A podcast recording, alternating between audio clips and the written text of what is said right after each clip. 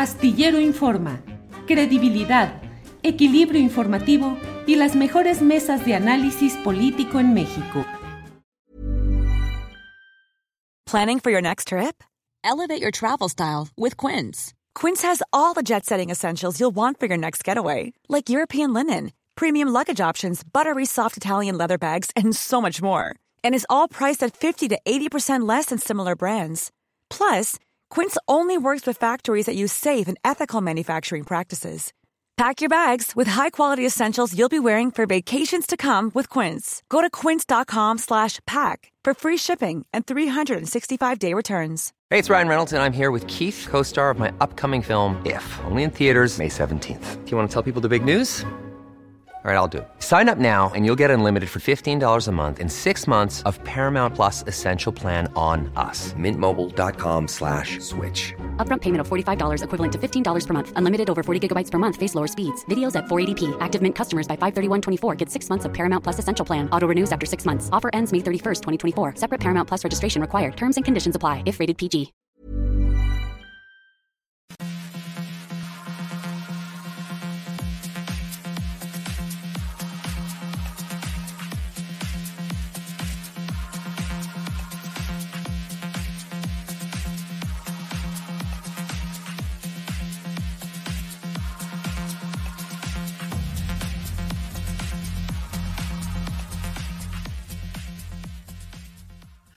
La una de la tarde, la una de la tarde en punto y ya estamos en Astillero Informa. Muchas gracias por acompañarnos en este miércoles 14 de septiembre de 2022. Tenemos toda la información relevante del día, un día movido en el cual el tema central es la Guardia Nacional, el Congreso, las cámaras, los partidos, las alianzas electorales, el futuro político y electoral. Eh, tiene eh, muchas cosas que extraer de lo que hoy suceda en la Cámara de Diputados, posteriormente en el Senado, en lo que es este proceso de discusión sobre el alargamiento de la temporalidad de la Guardia Nacional bajo mando, control operativo y administrativo de la Secretaría de la Defensa Nacional. Un tema complicado con muchas aristas que, bueno, de verdad, mañana vamos a tener una espléndida mesa de seguridad, ya lo sabe, con los expertos que saben de esto, al revés y al derecho, como son Guadalupe Correa Cabrera, Víctor Ronquillo y Ricardo Ravelo. Mañana, jueves, mesa de seguridad sobre la Guardia Nacional, todos los ángulos. Pero mire, hoy tengo la satisfacción de poder contar con otra... Eh, con una oportunidad, con la oportunidad de platicar con una voz fundamental para entender lo que está pasando en este momento en nuestro país. Así es que me da mucho gusto saludar con el aprecio de siempre a Rubén Luengas, que ya está con nosotros. Rubén Luengas, usted lo sabe, periodista, conductor de En Contacto. Rubén, buenas tardes. ¿Qué tal? ¿Cómo estás, Julio? Muy buenas tardes. Gracias por la invitación y aquí estamos a la orden en esta fecha, pues sin duda importante para este para la crónica de un resultado anunciado de lo que va a ser la incorporación de la Guardia Nacional a la Secretaría de la Defensa Nacional. Pues sí, eh, la crónica de un resultado anunciado que puede llevarnos, ¿qué sería? Al amor en los tiempos de la Guardia Nacional, o no a 100, pero sí a 10 años de soledad civil ¿Qué está pasando, Rubén? ¿Cómo ves? ¿Qué es lo que está sucediendo? ¿Cuál es tu punto de vista sobre esta discusión en la cual se propone mantener operativa y administrativamente a la Guardia Nacional bajo el control de la Sedena, del Ejército? Rubén, por favor. Con mucho gusto, mira, Julio, yo ayer traté el tema y de hecho presenté un documento que me parece fundamental, crucial, que de hecho se lo mandé a Adriana por si lo quieren compartir con tu audiencia pero antes de presentarlo, yo te diría, ¿cuándo se le crea Wikileaks y cuándo no? Cuando Wikileaks habla a favor de lo que creemos, le creemos, pero cuando Wikileaks habla en contra de lo que creemos, entonces tal vez no le creemos. Ayer lo pude evidenciar en mi canal de, YouTube. ¿Y a qué me refiero? Mira, Julio, a ver si lo, pueden poner ahí en pantalla. Es un documento de, de Wikileaks. Aquí lo tienen. Este documento de Wikileaks eh, es del 2006, cuando Andrés Manuel López Obrador, repito, 2006, cuando Andrés Manuel López Obrador era candidato a la presidencia de la República, cuando le robó Calderón la elección, cuando evidentemente hubo fraude en aquella ocasión. Pero resulta que, de acuerdo con este cable de Wikileaks, el presidente López Obrador tuvo un encuentro con el entonces embajador de los Estados Unidos en México, eh, Tony de la Garza.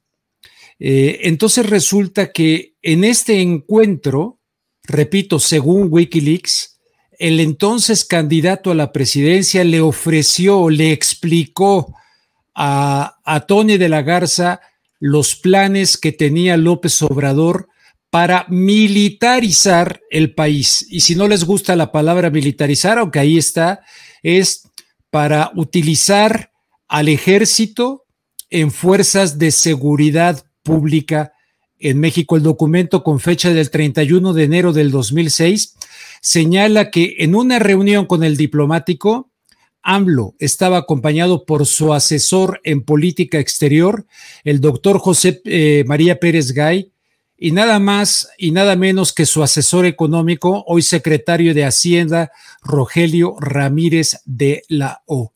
Si la gente tiene la curiosidad de leer el documento de Wikileaks, hay una parte donde López Obrador le dice a Tony de la Garza que no va México a intervenir en ningún tipo de bloque y que su política exterior va a ser una continuidad de su política interior, que él el propósito que tendría, repito, 2006, sería fortalecer primero a México entonces resulta que en aquel entonces, tú lo recordarás, tú defendiste, me acuerdo, en aquellos programas heroicos en Televisa, defendiste a López Obrador, eh, pusiste las evidencias de fraude, etcétera. Desde entonces y luego pasando todos los años hasta que en el 2017 se aprueba la ley de seguridad de Enrique Peña Nieto, donde tenemos discursos de los protagonistas de hoy como Mario Delgado, entonces senador, justo en diciembre del 2017, con una retórica 180 grados distinta a la de ahora. Entonces, si en 2006, eh, digamos que en corto, si no en secreto, en corto, con el embajador del imperio, le dice, voy a utilizar las fuerzas militares, ¿qué nos decía a nosotros López Obrador? Todo lo contrario. Y después hay que sacar al ejército de las calles después de la guerra de Calderón, después de la aprobación de la Ley Nacional de Seguridad. Llega la presidencia López Obrador y dice, nos va a llevar unos 12 meses. Tenemos que fortalecer a las, a las policías. Ah, y luego ya poco a poco. Luego, ayer presenté un video contundente donde López Obrador sacó varios episodios, dice, el ejército no sirve para tareas de seguridad. Benito Juárez tenía muy claro que queríamos una patria, una república no militarizada, sino civil. Y resulta, repito, para cualquiera que tenga la curiosidad de revisar el documento, es justo lo que le ofreció al embajador Tony de la Garza López Obrador es lo que está haciendo el día de hoy. Incluso por decreto, si quieren por leyes secundarias, pero brincando la... Ah, aquí en este documento dice, sé que esto implica cambios constitucionales. Es difícil, pero sé que los encontraré la manera de sortearlos. Ahí lo dice. Cualquiera que lo quiera leer, ¿no? Eh, público, periodistas, analistas, etcétera justo lo que está haciendo hoy, después de los seis años de Calderón, de los seis de Peña Nieto, de los que él lleva en el poder. Pero claro, la gente me dice ayer que no entiende que cambió de opinión por el tiradero que le dejaron, cambió de opinión. Pero, pero según esto no cambió de opinión. Según esto nos mintió, nos dijo otra cosa. Y en realidad ahora está ejecutando lo que, de acuerdo con Wikileaks, platicó con Tony de la Garza. No sé si quieras por ahí hacer algún comentario. Sí, Rubén, pues efectivamente está ese documento de Wikileaks y comparto contigo la observación de que con frecuencia lo que nos cae bien, la música que nos cae bien a nuestros oídos, es la música verdadera, valiosa, y la que no, la repelemos Y se vienen estos momentos difíciles, eh, Rubén Luengas, en lo cual todo señalamiento periodístico crítico, así sea desde posiciones no de derecha, no panistas, no priistas, pues es atacada con gran virulencia. Eh, ¿Qué es lo que crees que mm, está en el fondo de todo este proyecto que, como dices, anunciado desde 2006, según este testimonio de Wikileaks, con el entonces embajador de Estados Unidos en México, Antonio Garza, eh, ¿qué es lo que significa y qué, qué riesgo corremos o qué significado trascendente puede tener lo que hoy va a ser sometido a votación en la Cámara de Diputados y que según todas las evidencias será aprobado. Más años de control militar de la Guardia Nacional. Rubén. Yo entiendo lo que dice la gente, eh, incluso lo que dijo ayer Ricardo Monreal, que se lo decía Creo, que lo escuché con Azucena Uresti, en fin, que por cierto le puso una regañada. Este, eh, lo escuché que decía, no podemos sacar a los militares en este momento de... ¿Azucena le puso regañada a Monreal o Monreal a ella? Monreal a ella. Le dijo que, ah. que tenía que estudiar clases de derecho, que si quería le daba clases de derecho. No, estuvo, estuvo interesante, estuvo... No la vi. Estuvo, estuvo simpático, te lo recomiendo, porque la otra fue bajando, empezó así media bravucona y fue bajando, fue bajando, fue bajando. Y el otro hasta clases de derecho le, le, dijo sobre el tema este. Pero eh, existe una vieja situación que se llama problema, reacción, solución. Y hay a quien le interesa crear el problema, hay una reacción y se le ofrece la solución. Esto suele utilizarlo el gobierno de los Estados Unidos de Norteamérica y el Pentágono. Me preguntas, yo esto lo veo dentro del criterio de la eh, norteamericanización de la seguridad, no solamente en México, sino en toda América Latina, tal como lo demuestra, lo demuestra, no es una opinión por ahí, lo demuestra eh, la investigadora de la Universidad Nacional Autónoma de México, Rodríguez Rejas, en su libro que que así se llama. Estados Unidos ha venido administrando a su antojo y a su beneficio a los cárteles de la droga en México al crimen organizado en México para beneficiar sus estrategias geopolíticas. Entonces, genera un problema. Desde hace años que incluso querían que interviniera Blackwater, esta guardia pretoriana privada eh, que la mandaron a Irak, querían que interviniera en México para combatir el narcotráfico desde hace décadas ya que existen planes, pues, de los Estados Unidos para que en el, ante el caos en México siempre dejar abierta la puerta para una posible intervención de los Estados Unidos en el sentido de defender sus intereses. Recordarás que alguna vez cuando lo, lo de los Levarón, te dije del tema este cuando le fueron a decir a Trump, vamos a tipificar esto como terrorismo, etcétera, lo cual bajo la ley patriótica implica la intervención de Estados Unidos militar en México. La gente me dice, no, no lo va a permitir López Obrador, etcétera. Y de repente resulta que tenemos una serie de problemas ahora en Orizaba, en, Ciudad Juárez, eh, en la pizzería, etcétera, donde se desató el debate de si estamos ante terrorismo doméstico o no estamos ante terrorismo doméstico. Reconocer terrorismo doméstico, imagínate que después de algo pasa en Celaya, en Irapuato, y se acercan a, San Miguel de Allende, y Estados Unidos dice, ¿saben qué? Tenemos intereses porque ciudadanos de los Estados Unidos están en San Miguel de Allende y vamos a intervenir. O sea, Estados Unidos le interesa siempre tener a México en una situación de Estado fallido. Entonces la gente dice, ahí está la razón de que se fortalezca lo militar, pero siempre y cuando este fortalecimiento militar no quede dependiente dentro del Comando Norte de los Estados Unidos, de la geoestrategia de seguridad que gente como Vicente Fox Quesada de manera traicionando a México en Hueco en 2005 acordó con el presidente Bush y Martins de Canadá la Alianza para la Seguridad y la Prosperidad de América del Norte, concepto de seguridad que implicaba los recursos naturales. Por eso es que a Estados Unidos le interesa, Julio, tener, por ejemplo, en la triple frontera, Paraguay, Argentina eh, y Brasil, donde está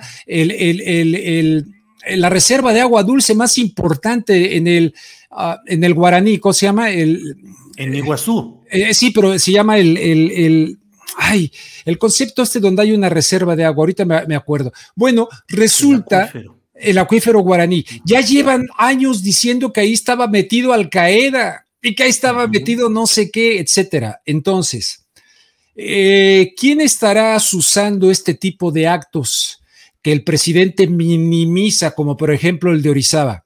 Y dice, es propaganda, es amarillismo, son los medios, son los, este, los conservadores. Será el sereno, pero están ocurriendo esas cosas y resulta que en otras ha habido muertos. Acá no sé exactamente cómo fue en Orizaba, pero en otras partes ha habido muertos inocentes. Entonces, resulta que la tipificación de terrorismo pues empieza a caber, porque ya no es un asunto ahí nada más eh, de, de, del crimen organizado, sino que se están yendo en contra de la sociedad. ¿Quién está usando esto y para qué conveniencia? Entonces, problema, reacción, solución. La gente lo pide. Tenemos hasta el cuello la inseguridad, vámonos con, con, el ejército.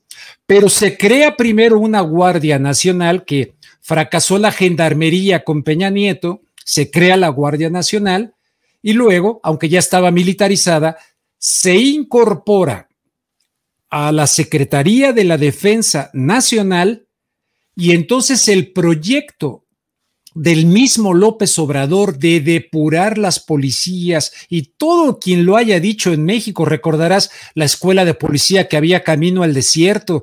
Bueno, tenemos un eh, eh, evidente fracaso respecto a ese tema. Se hizo el esfuerzo real de depurar a las policías, profesionalizarlas y que gente joven, profesional, se incorporara a los cuerpos policíacos o quisieron dejar una vez más vulnerables a los policías, a la mordida, a que les paguen porque no, porque no gozan ni, ni siquiera muchas veces de la eh, capacitación suficiente. Entonces, ¿hacia dónde vamos en un asunto donde acabamos de ver a la Marina en el periférico abriendo cajuelas de una persona grabando?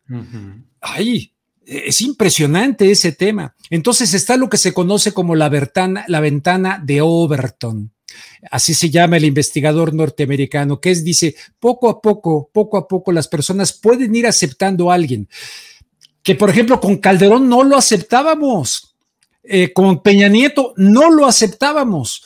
¿Por qué lo que era malo con Calderón y lo que era malo con Peña Nieto? Ahora para muchos, no para mí, para muchos, ahora es bueno. ¿Por qué? Porque el 60, por, los mismos, está el actor este Damián Alcaraz, eh, en un video eh, está, está, este muchacho, el, vocero de, del presidente Jesús Ramírez, hablando hasta de que era una dictadura. Está en tribuna este Manuel Bartlett eh, diciendo, no, es un error.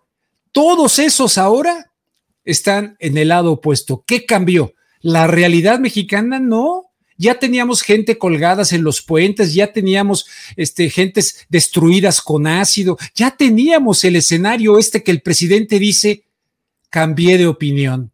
Cambié de opinión porque entré a la presidencia y me di cuenta del tiradero que me dejaron. Para un hombre que fue 12 años candidato a la presidencia, que recorrió todos los municipios, con un humilde reportero que ha recorrido no todos los municipios, todos los estados de la República y nos dábamos cuenta como reporteros, a esto se lo está llevando la fregada a nivel de violencia. No, no, no, no supo hasta que entró a la presidencia. Ya había documentos, reportes. Entonces, ¿de qué se trata? De satisfacer la, el criterio de seguridad de los Estados Unidos en nuestro querido país y luego de satisfacer a través de los candidatos llamadas corcholatas la Agenda 2030 de, de la Organización de las Naciones Unidas, impulsada tremendamente por el gobierno de Biden, y el gobierno de otros gobiernos del mundo, Canadá, nuestro socio comercial. Se trata de satisfacer la nueva normalidad arraigada a lo que el Foro Económico Mundial llama el, el gran reseteo y donde hay contradicciones, porque por un lado, un día te voy a hablar del pacto de Princeton, 1993 en los Estados Unidos con Warren Christopher, eh, secretario de Estado. En ese pacto de Princeton se invitaba a la desnacionalización, a la integración de América con Estados Unidos y Canadá, y se invitaba a desmantelar el aparato militar. Entonces la gente diría, ya ven, AMLO no está en eso, porque ahorita al contrario está fortaleciendo lo militar. Bueno, vamos a ver siempre y cuando no se convierta en un ejército republicano y que dejara de serlo para ser una guardia pretoriana de un determinado partido político en el poder. No sé si me explico, mi querido. Sí, Rubén, sí, Rubén, te escucho con toda atención y doy seguimiento a lo que, a lo que vas planteando.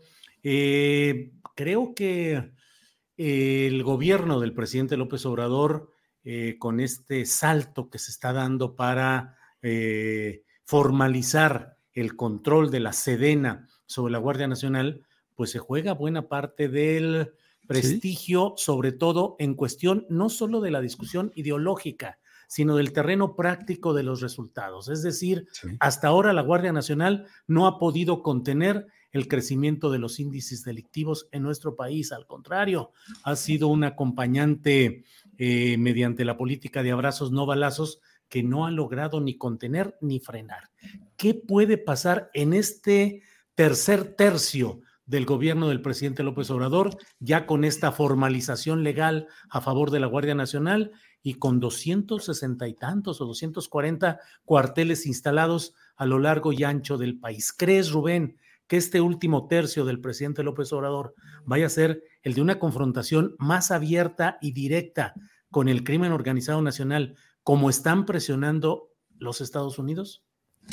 Bueno, ahí, ahí justamente estaríamos ante la gran paradoja, porque si dice el presidente, eh, cambié de opinión, porque si no, ¿cómo vamos a combatir? Entonces quiere decir que cambió de opinión, eh, de decir, eh, esto de los abrazos, no balazos, en fin, etcétera, cambió de opinión para decir, no, no, no, necesitamos la fuerza militar, ya no digamos policíaca, militar, que están capacitados para la guerra, ¿no? Aquí, cerca de donde yo vivo, está la Escuela Nacional de Guerra, o sea, eh, eh, eh, entonces, el enemigo no es externo, el enemigo es interno. Y el enemigo interno, como ya lo hemos visto, Cárcel Jalisco Nueva Generación, etcétera, tienen una capacidad eh, armamentista brutal, que a fin de cuentas les llega también de los Estados Unidos de Norteamérica, no solamente por el rápido y furioso, sino por más temas. Entonces, ¿qué ocurre si se aplica problema, reacción, solución?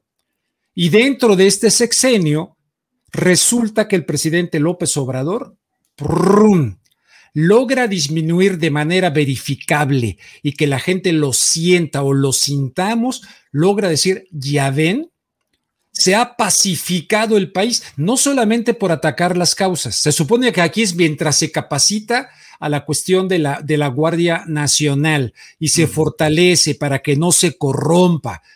Eh, por eso el garante del ejército mexicano, que bueno, cada quien pensará si es garante o no. Eh, eh, hay muchas cosas ahí. Entonces, si logran decir de repente, ah, qué barbaridad, y con ese ambiente llegamos al cambio, a la sucesión presidencial, sería una situación verdaderamente ideal. Pero si se logra únicamente desde el punto de vista de lo militar, que de por sí están metidos en la construcción del aeropuerto, en las aduanas, en el, en no sé cuántas cosas, tú sabes mejor que está metido el ejército. Entonces, este, eh, hay riesgo, hay definitivamente un riesgo de que más adelante no podamos desmantelar aquello y que no se haga absolutamente nada para la construcción de cuerpos de seguridad, que aunque tengan una formación de disciplina militar policíaca, ¿verdad?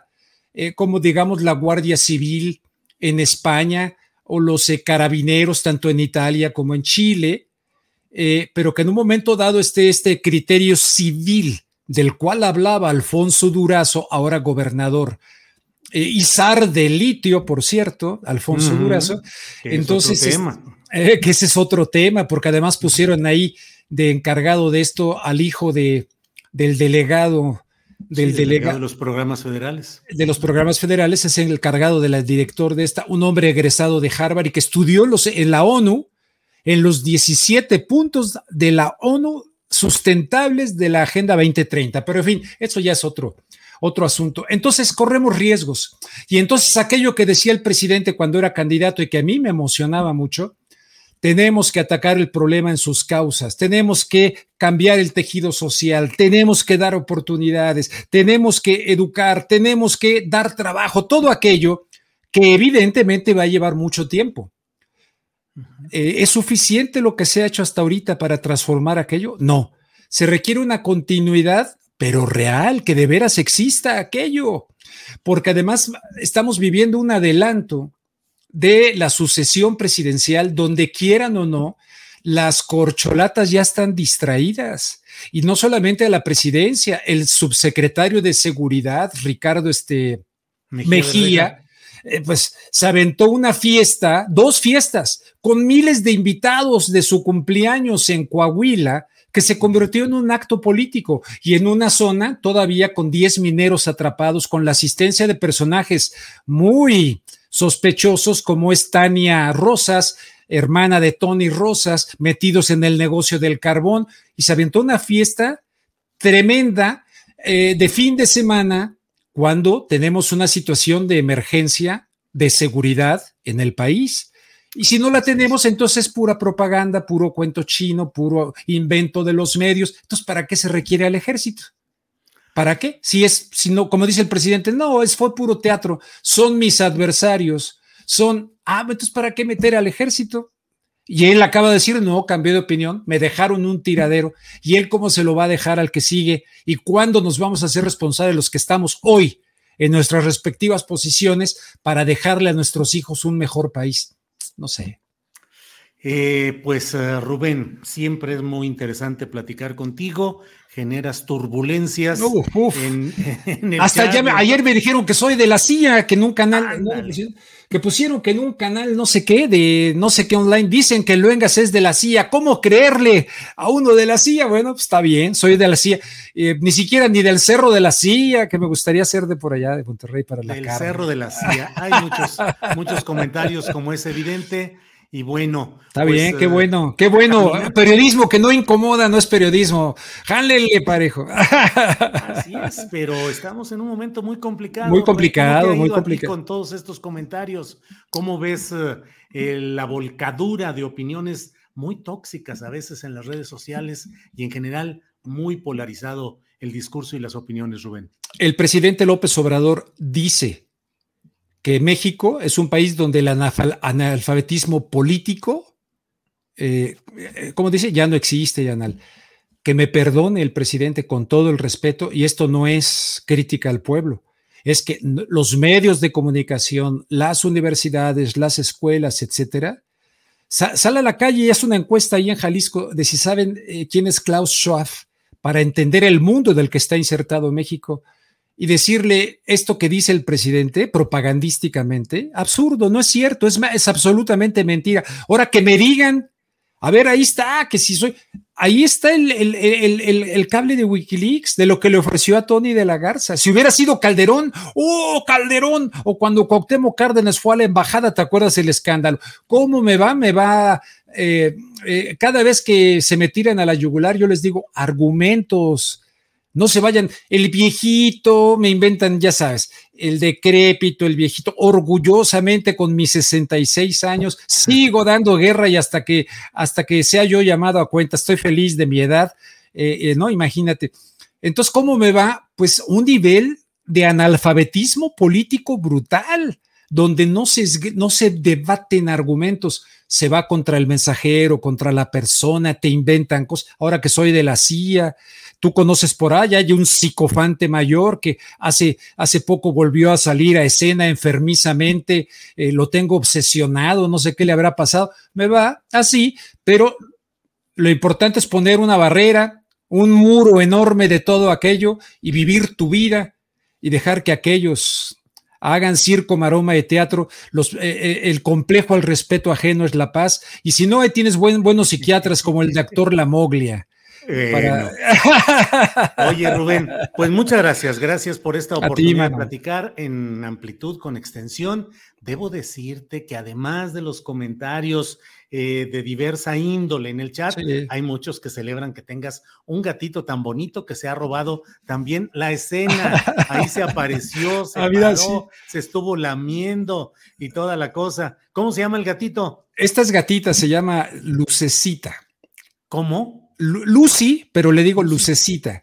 Lucecita. Porque Lucy in the Sky with Diamonds. Pues, y tengo, tengo cinco más gatos. El Vittorio, que era muy famoso, pero ahora ella le ha ganado la, la. Es mi floor manager, viene aquí muy seguido.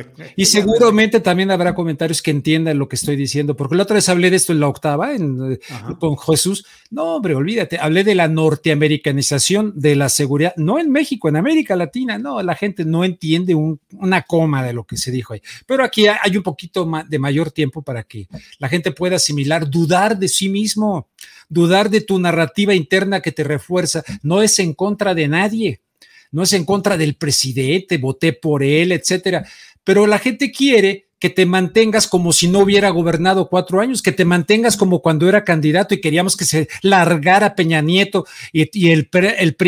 Ah, y ahora te quieren incondicional de la llamada cuarta transformación y que no digas nada, porque entonces ya cambiaste, ya eres chayotero, ya eres este de la CIA, ya, ya, ya, ya eres no sé qué. No, no, es verdaderamente muy lamentable. Tóxicas las, redes sociales.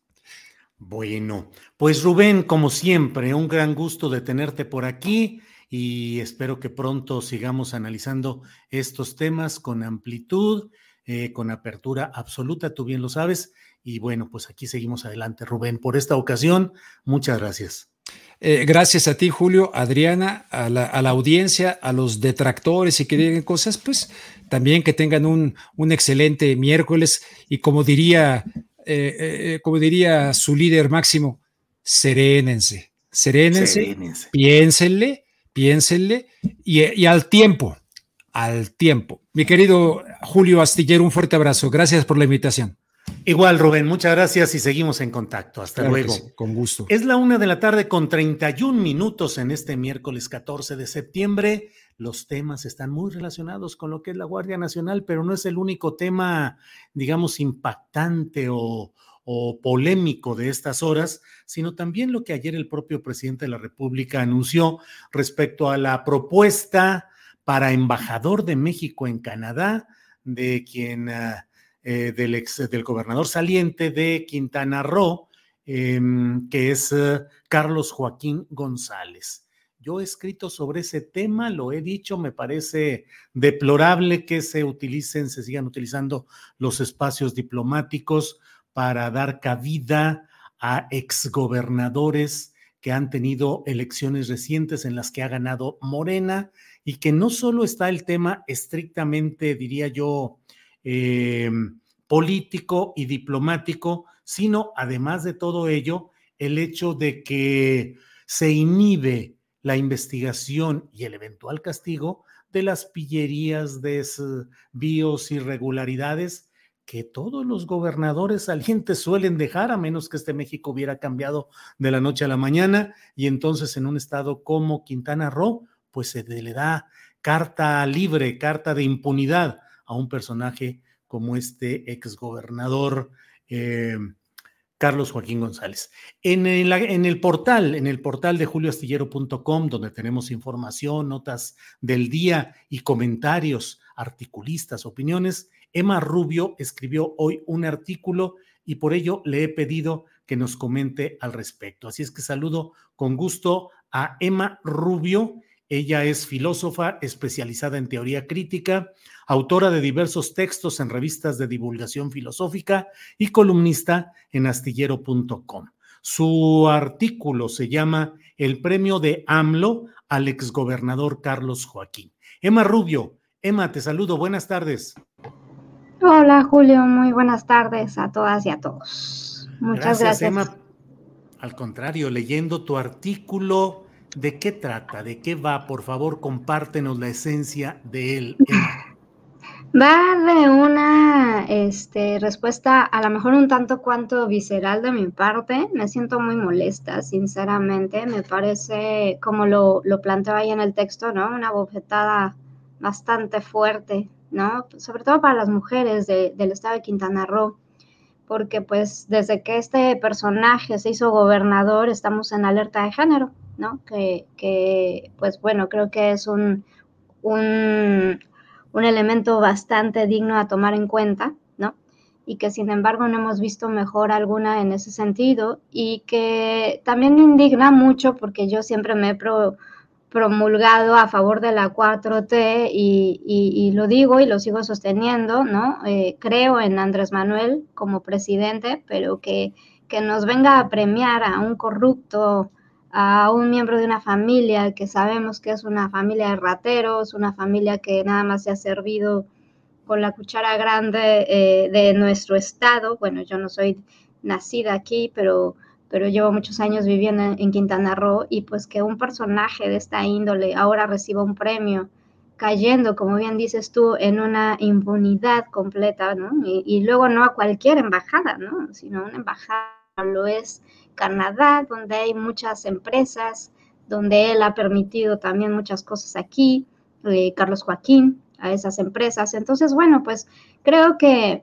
este premio parece más ser una paga, ¿no? Una paga a, a, esos favores, a esos, este, pues a ese tipo de política que ya creíamos que ya no se iba a, a volver a ver, pero pues sí es un poco decepcionante darse cuenta de que pues seguimos seguimos pues con un ejercicio político, entre comillas, eh, de estar pagando favores, porque como lo digo en mi texto, dudo, dudo mucho, sinceramente, que el mismo presidente Andrés Manuel crea en la, en la, en la, en la gran y en el éxito tremendo que pudo haber tenido Carlos Joaquín como gobernador, porque basta ver el Estado, basta ver el saqueo, basta ver la pobreza en la que está la ciudadanía, basta ver toda la, pues pues toda la, el saqueo que, permitió a, extranjeros, este, este lugar, Playa del Carmen, parece más dueño de, pues, los extranjeros parecen más los dueños de este país, nosotros los mexicanos tenemos que pagar bastante para poder habitar aquí. Entonces creo que es indignante y obsceno un poco, ¿no? Emma, eh, y eh, acá a la distancia hay quienes dicen, bueno, ganó la ganó Morena la gubernatura de Quintana Roo con Mara Lezama. ¿Cuál es la realidad de Morena? ¿Qué es lo que se espera del nuevo gobierno, Emma? Yo creo que también es parte como de un convenio, un trato, sinceramente. Digo, no me consta, yo no estoy trabajando en la política de este país en este momento, afortunadamente, en algún momento lo hice, pero pues no, evidentemente ni siquiera sería capaz ya de aceptar un cargo de ni siquiera de barrer las oficinas del municipio. Sin embargo, em, yo creo que la bandera de Morena aquí es una farsa, sinceramente. Eh, yo, yo fui testiga de cómo inició el partido y ciertamente conozco gente que, que inició el partido aquí en, en Quintana Roo, concretamente municipio Solidaridad, muchos de ellos alumnos, ex alumnos míos de una carrera que se llama Gestión y Gobierno de la Universidad de Quintana Roo, gente muy valiosa, gente muy inteligente, muy capaz, con muchos bríos de cambiar y de transformar el municipio, con políticas públicas bastante interesantes. Y sin embargo, pues vino la familia Beristain y se robó el partido, literal, se lo robó. ¿No? Entonces, todas estas personas que empezaron a formar el partido Morena aquí en Solidaridad, pues se terminaron saliendo o las terminaron sacando prácticamente. Ahí un poco se, se, ha, se ha congelado la imagen. Esperemos que ahorita se reanude la comunicación con Emma. Emma, Emma, por ahí estás ya. Ya volví.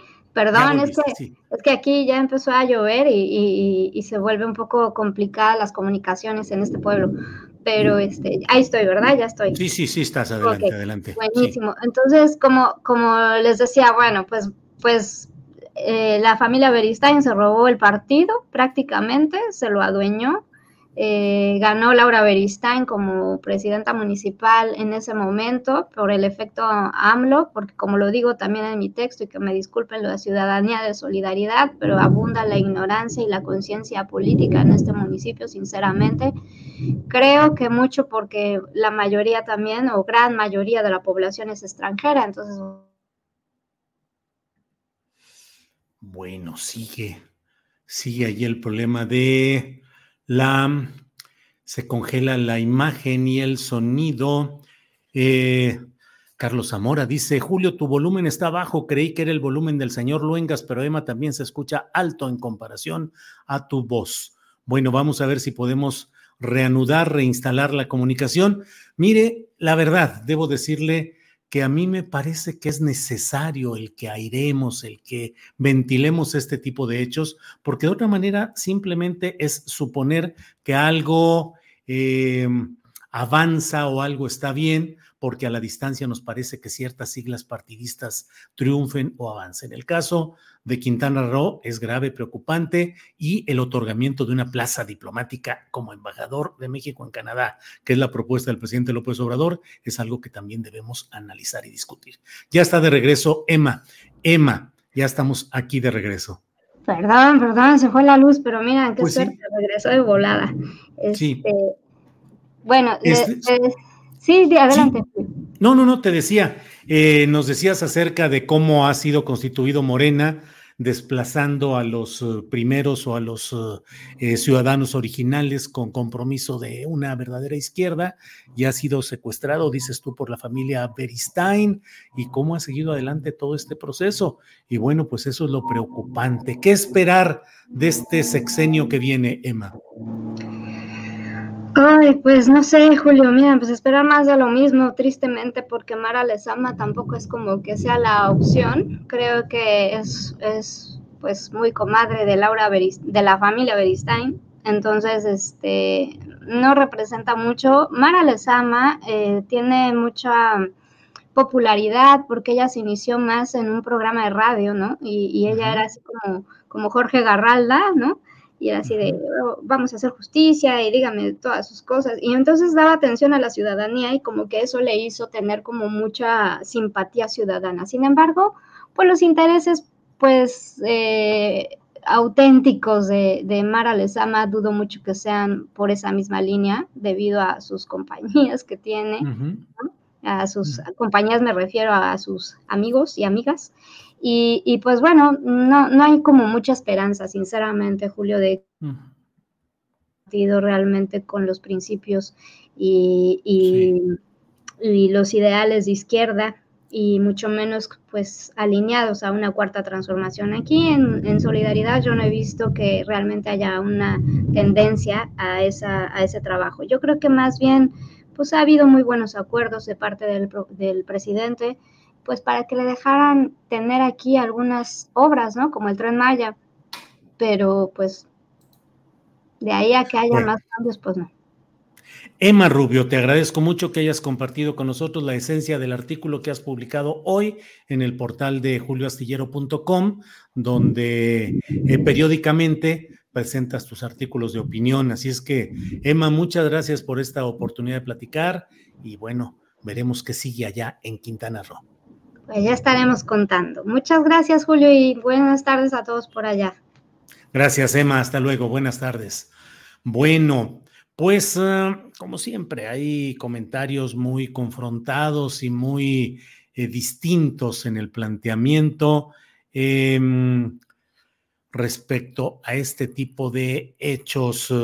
Iliana Lara, bella, bella, bueno, aquí algunos comentarios. No hay esperanza, dice Emma, pregunto, ¿es Emma o Emo? Federico Reyes, la señora es tibia, si tiene con qué tirarle a Mara Lezama, que le descargue su artillería. Federico Reyes.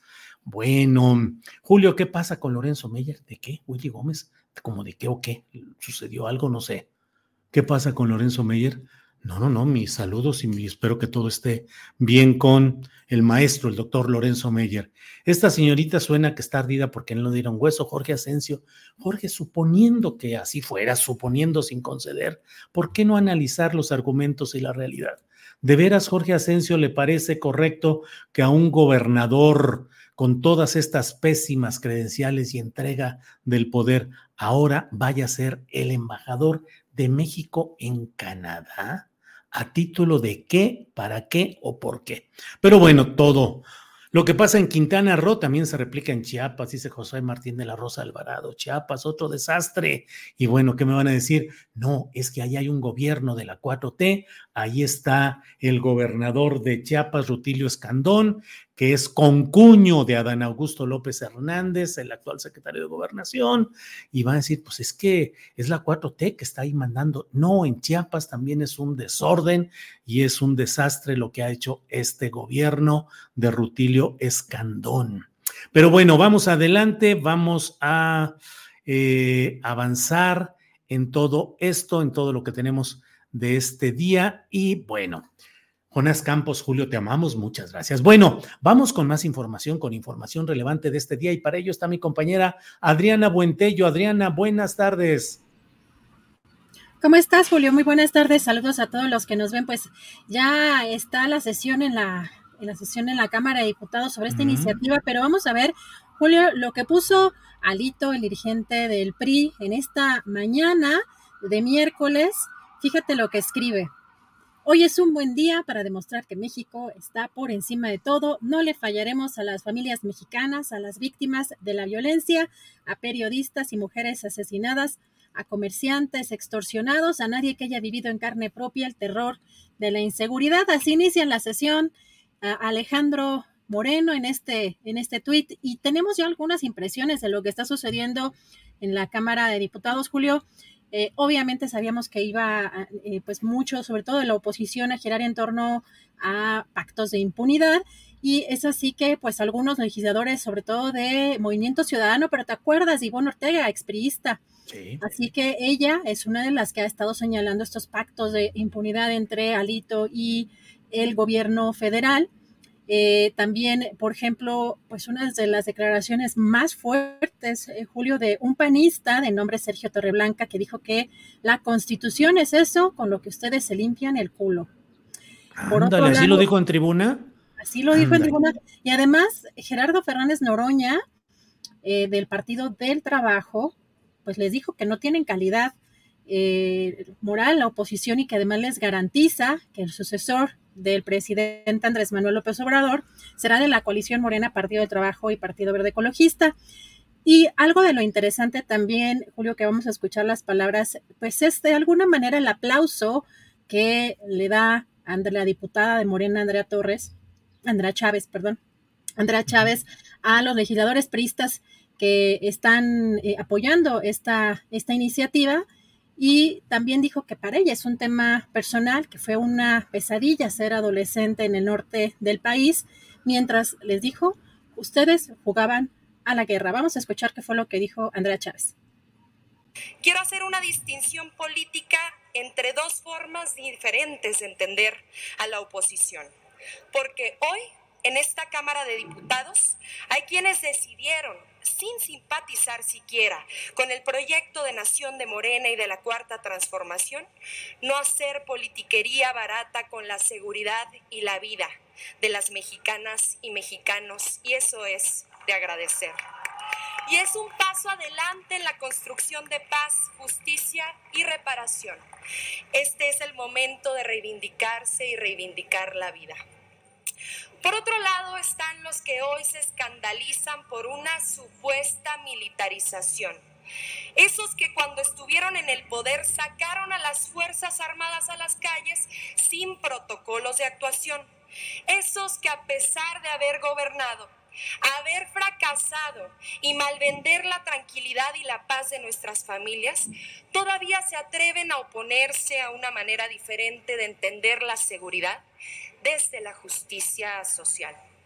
Esos que sin pudor militarizaron al crimen organizado. Y sí, escúchenlo bien, militarizaron al crimen organizado proporcionándoles armas de uso exclusivo del ejército a través de la operación Rápido y Furioso que inundó de balas y muertes al país con autorización de ustedes cuando estaban fraudulentamente al frente del gobierno federal.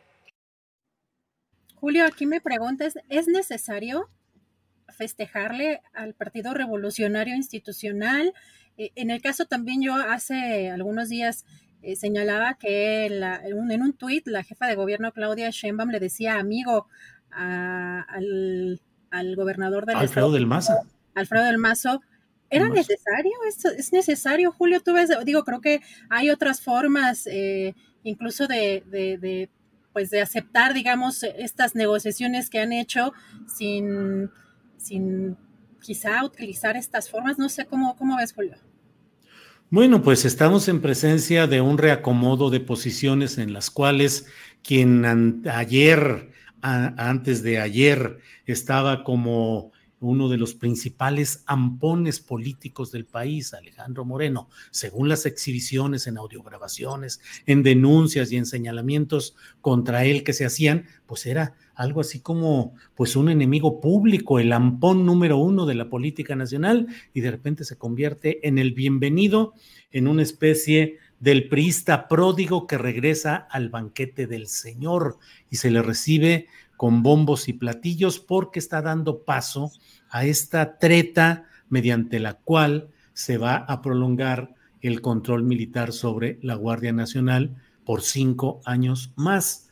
Entonces, pues eh, todo esto tiene una intención de mantener los votos cambiantes del PRI para incluso otros proyectos, Adriana Buentello, se habla particularmente de que el PRI estaría a favor de apoyar eh, las reformas electorales la modificación profunda del Instituto Nacional Electoral y hoy en política se está practicando ese canto de atracción y mantenimiento de los seducidos para que puedan votar en próximos proyectos legislativos, en el de ahora, que es básico, fundamental para el gobierno federal, el de la Guardia Nacional y para otros que vendrán. Así es que, pues están en la práctica más descarnada de la política circunstancial, Adrián.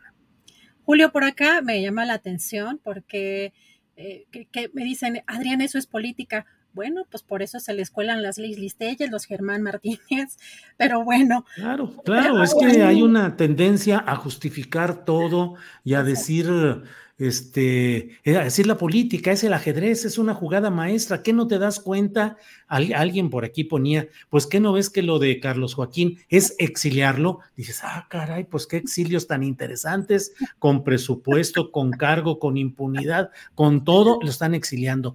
A los, eh, ¿qué? A los amigos hay que tenerlos cerca, pero a los enemigos todavía más cerca. Bueno, pues que nombren a Felipe Calderón y con sí, o a Carlos Salinas, que lo nombren director de, de industrias paraestatales, a Carlos Salinas, y a a Felipe Calderón que lo nombren eh, fiscal general de la República, pues al cabo que hay que tenerlos más cerca, o sea, explicaciones que no van al fondo de los, del asunto. Y yo insisto, Adriana, hay que ver los hechos con frialdad y con capacidad de análisis. Luego, ya sabes, si yo soy narizón, si no me peino bien, si estoy feo, si, si no, no, está, no está bien iluminado el estudio, eso no importa. Lo que importa no es el ataque a las personas. Lo que importa es la discusión sobre las ideas y los argumentos, porque si no, pues simplemente se convierten en justificaciones de lo que está sucediendo. Adriana.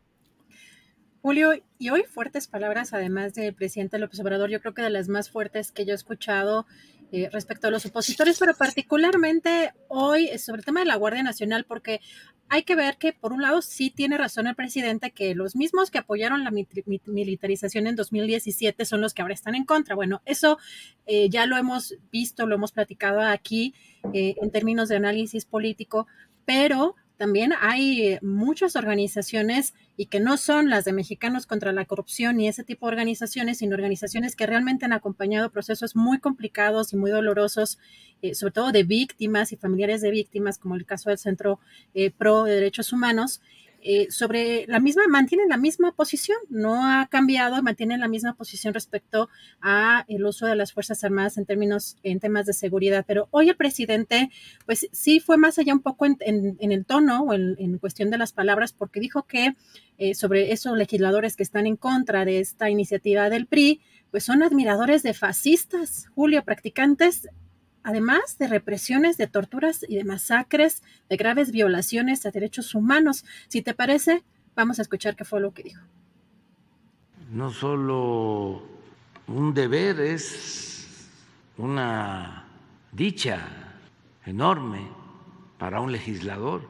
Solamente los retrógradas, facciosos, corruptos, que están enojados porque ya no tienen los privilegios que tenían antes, ya no mandan, ahora manda el pueblo, son los únicos que están obnubilados, cegados, en una actitud irracional y además, que eso es lo importante, hipócrita, porque ellos son admiradores de fascistas son partidarios de la mano dura, practicantes, no teóricos, de represiones, de torturas, de masacres, de graves violaciones a derechos humanos.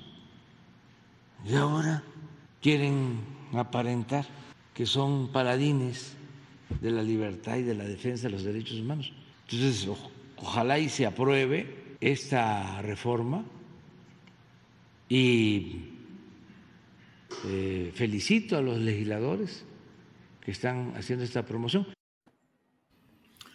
Pues sí, es un tema, desde luego, que tiene dos aspectos, eh, me parece a mí, muy claros. Uno es el hecho de que la derecha llegada al poder con Vicente Fox y con Felipe Calderón fueron cómplices del saqueo, de la corrupción y que permitieron además, recuérdese que el caso de García Luna fue incubado desde el gobierno del propio Vicente Fox Quesada, es decir, no solo la parte más eh, eh, conocida y de primer nivel cuando fue una especie de vicepresidente ejecutivo, ejecutor ejecutor en cuanto a torturas y asesinatos García Luna, no solo en el gobierno de Felipe Calderón, sino que esa serpiente estaba incubada, tenía, estaba incubada desde el gobierno de, de Vicente Fox, gobierno o lo que haya sido. Y desde luego es reprobable la locura insana, la locura con la cual Felipe Calderón trató de disimular eh, la llegada fraudulenta al poder,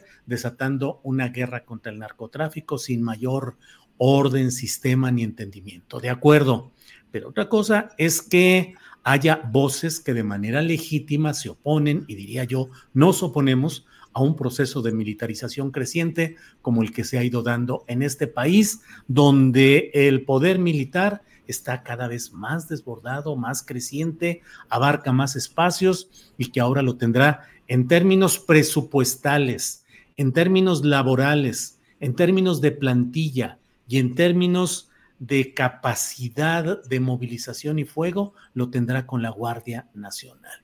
¿Para qué? Para tener resultados reales contra el crimen organizado, lo iremos viendo, pero si no es así, estamos en presencia de algo que creo yo que desde una auténtica izquierda y desde una auténtica condición cívica de izquierda o de otra índole, sí puede y debe ser repudiado todo proceso de militarización. Y en este caso, pues esperaremos los resultados de lo que ahí suceda. Adriana.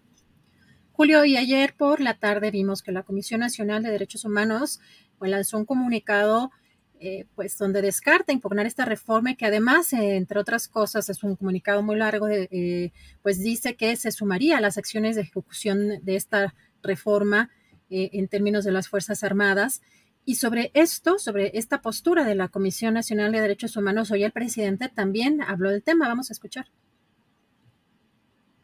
Y me da mucho gusto, por otro lado, que la Comisión de Derechos Humanos de México ¿sí? tenga una postura distinta a la de los de la ONU y de estos organismos conservadores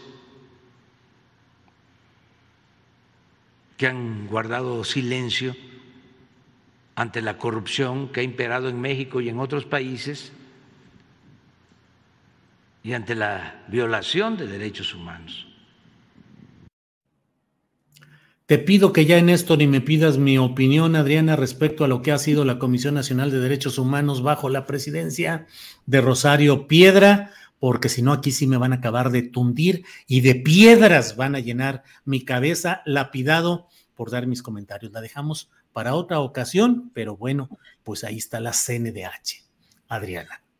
Julio, vamos a darle seguimiento a este tema, por supuesto, en esta sesión en el Congreso. Hay pues muchas reacciones. Eh, hay que estar atento a todo lo que está, está pasando en este, en este tema. Ya estamos por llegar a la mesa eh, de análisis. Están por acá nuestros colegas. Nada más adelantar porque yo sé que es algo que ustedes van a eh, comentar también en la, en la mesa que un juez federal revocó la prisión preventiva justificada que se le había impuesto a Jorge Luis Lavalle Mauri del PAN y pues va a llevar su proceso en libertad, va a aportar un brazalete electrónico, lo van a estar monitoreando las autoridades federales 24 eh, horas al día y este es otro de los temas también que este, hoy salen en la información noticiosa, Julio, y regresamos en un ratito más. Muy bien, Adriana, pues gracias. Vamos a una, eh, regresamos en un rato más y vamos por lo pronto a un comercial. Eh, espéreme un segundito, vamos, ya casi está lista la mesa, ya casi está instalada, pero déjeme, ya sabe usted que aquí tenemos que mandar mensajitos por eh, internet para ir acomodándonos de nuestro... Em, Mm.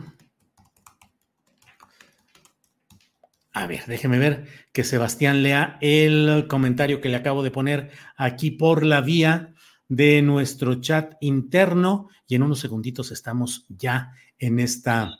Bien, eh, un comercial y regresamos en segunditos.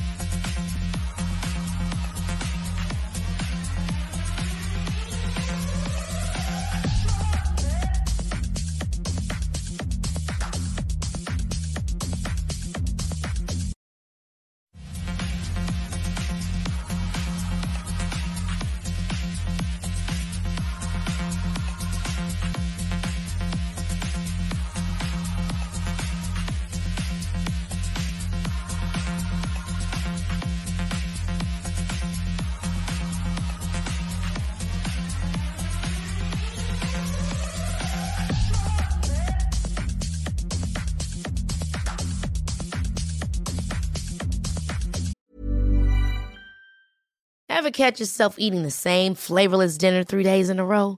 Dreaming of something better? Well, HelloFresh is your guilt-free dream come true, baby. It's me, Kiki Palmer. Let's wake up those taste buds with hot, juicy pecan-crusted chicken or garlic butter shrimp scampi. Mm. Hello Fresh. Stop dreaming of all the delicious possibilities and dig in at HelloFresh.com. Let's get this dinner party started. Hey, it's Ryan Reynolds, and I'm here with Keith, co star of my upcoming film, If, only in theaters, May 17th. Do you want to tell people the big news? All right, I'll do it. Sign up now and you'll get unlimited for $15 a month in six months of Paramount Plus Essential Plan on us. Mintmobile.com slash switch. Upfront payment of $45 equivalent to $15 per month. Unlimited over 40 gigabytes per month. Face lower speeds. Videos at 480p. Active Mint customers by 531.24 get six months of Paramount Plus Essential Plan. Auto renews after six months. Offer ends May 31st, 2024. Separate Paramount Plus registration required. Terms and conditions apply if rated PG.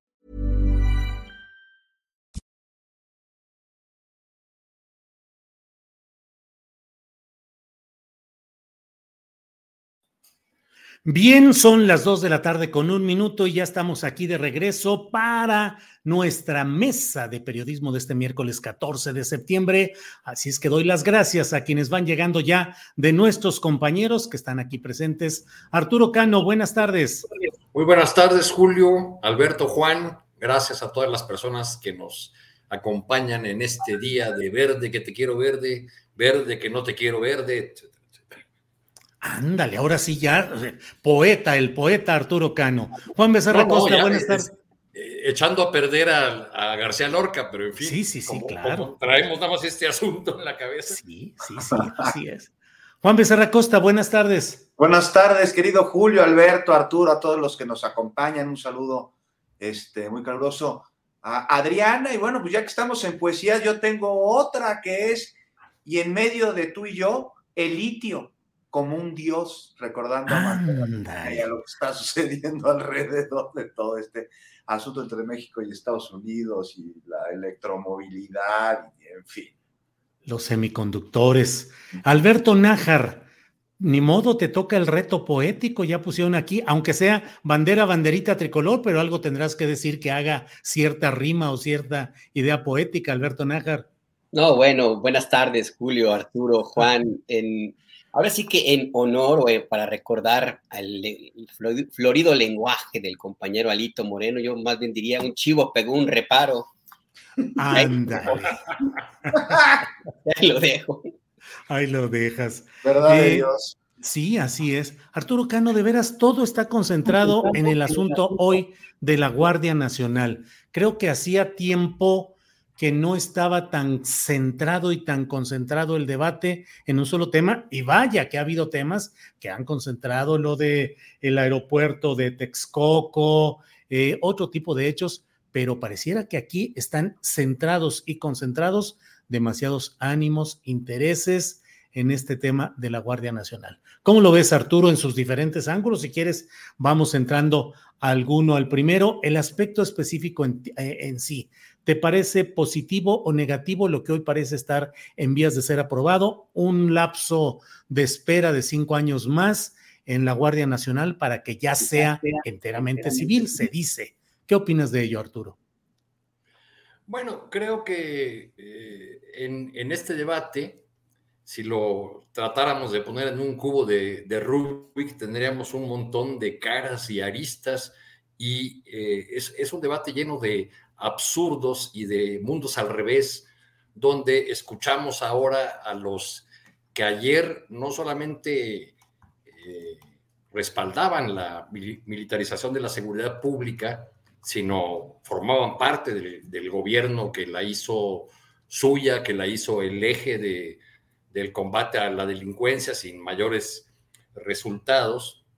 Eh, y del otro lado estamos viendo a aquellos que la rechazaron a lo largo de muchos años, que rechazaron la militarización, este, ahora con un discurso totalmente opuesto, que básicamente se, se funda en la idea de que el camino hacia la paz es muy largo, que el tiradero que, que dejaron en materia de seguridad pública no se puede componer en, en un plazo ni siquiera mediano y que entonces eh, es necesaria la, participación de las, de las Fuerzas Armadas. Esto yo creo que nos habla, les, propongo esta manera de verlo, nos habla de una eh, ciudad, de una sociedad muy proclive a la mano dura, porque eh, independientemente de que el presidente haya o no cambiado de opinión, que yo creo que siempre mantuvo cierto ánimo, incluso como candidato opositor antisistema, mantuvo cierto ánimo de mucho respeto a las Fuerzas Armadas, independientemente de que él haya o no cambiado de opinión, la, realidad es que, la, eh, que el presidente lee eh, las, las encuestas y, lee, eh, además, completa esa lectura de esos instrumentos que le, que le gustan mucho para, para gobernar y para tomar decisiones con su percepción en el, en el territorio.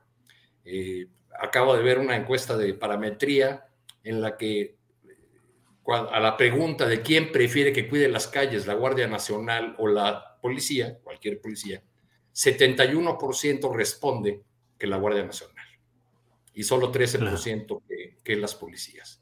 Entonces, eh, creo que ese es su primer ingrediente a, considerar una sociedad eh, proclive a, la mano dura que desde la izquierda y desde las fuerzas que ahora están en el gobierno eh, se, rechazaba durante el calderonato y que ahora se, se considera que, que, es el camino correcto, que es el camino justo, que, eh, que nos conducirá tarde o temprano en algún momento a la, a la paz. Este, aunque las evidencias que tenemos de participación de la, de la, del ejército, particularmente de la Marina en tareas de seguridad, pues nos han dejado un, un sabor de violaciones a los derechos humanos, de, eh, vamos, una fuerza que no está construida eh, para eso. La semana pasada decía yo aquí que que la otra cara de este asunto es que pese a la estridencia que pueda haber en el discurso opositor, pues ninguno de los gobiernos estatales de Movimiento Ciudadano, del PAN o del PRI, ha hecho nada en estos años, en esos cuatro años que lleva el presidente López Obrador, por construir policías eficientes, eficaces, eh, a, la, altura de los retos de la, de la seguridad pública. Entonces hay una, una responsabilidad compartida y una, y una gran pregunta con este protagonismo que se ha dado a las Fuerzas Armadas, no solo en este tema de seguridad, que era una demanda largamente acariciada por los militares y un reproche que le hacían a los civiles en el, en el poder que se les tuviera en las calles sin un marco, sin un marco legal, pues eh, la, la, pregunta que nos tenemos que hacer hacia el 24 es, en 2024 los militares se van a quitar la cachucha de la política que se han puesto ahora frente a un nuevo o una nueva presidenta. Mm. Vaya, eh, bueno, pues ahí está un, varios planteamientos. Juan Becerra Costa, ¿qué opinas de este tema en la de entrada? Porque realmente tiene muchos ángulos. ¿Cuál quieres abordar, Juan Becerra Costa? Pues a ver, ¿qué te parece si me cortas el tiempo cuando ya esté poniéndome ya, clic, clic, clic, empieza aquí a correr el cronómetro. Y a correr el cronómetro. Mira, de entrada, sí, es, es una situación delicada que, que sin duda debe atenderse de distintas aristas. Nada más una cosa, o sea, no es que, me parece que no es que la ciudadanía eh, apruebe lo que reprobó. Es decir, no estamos ante la misma situación que este, se dio con Calderón, para empezar, porque los mandos y las indicaciones que estos dan a la tropa no son las mismas. Pero también existe el riesgo de que puedan regresar al poder y emitir otra vez ese tipo de órdenes que vulnerarían, como bien dice Arturo, y es de todo sabido, los derechos humanos por parte de las Fuerzas Armadas de, nuestro país. Por eso sí, tiene que ser temporal y ya no dar más extensiones a este plazo que se está solicitando bajo el entendido de que sería el suficiente para poder construir un cuerpo de seguridad que esté, eh, esté fortalecido, que sea adecuado y que ya no requiera estar adherido a la Secretaría de la Defensa Nacional. Que ojo, no es que el ejército vaya y ocupe la Guardia Nacional, sino que la Guardia Nacional se adhiere a la Secretaría de la Defensa Nacional. Son dos cosas distintas. Y bueno, pues, otra manera de abordar todo lo que está sucediendo es ver los resultados que va dejando y vemos entre ellos cómo la alianza eh, va por México, pues está próxima a recibir la extrema unción, ¿no? Ya es, me parece, cuestión de unos cuantos días lo que dure su agonía, que no puede ser mucho, y ya vendrán seguramente otros intentos de asociación delictuosa como los que vimos este, entre esos partidos que comparten, pues entre otras cosas, la, la carencia de principios y el exceso de ambiciones eh, ajenas a lo que tendría que ser el servicio público. Y ya dependerá en mucho lo que suceda en este amaciato de promiscuidad política entre PAN, PRI y la organización que ostenta ahí el nombre del PRD, de lo que suceda justo en el PRI, porque, o sea, es decir, el pleito entre estos tres partidos que se unieron para enfrentar juntos a Morena y al gobierno se resolverá solo cuando el PRI a su vez resuelva sus conflictos internos, que vaya, que los tiene, está dividido y la permanencia o la no permanencia de Alito como su dirigente es algo que pues aún está tan pendiente como reservado en su pronóstico.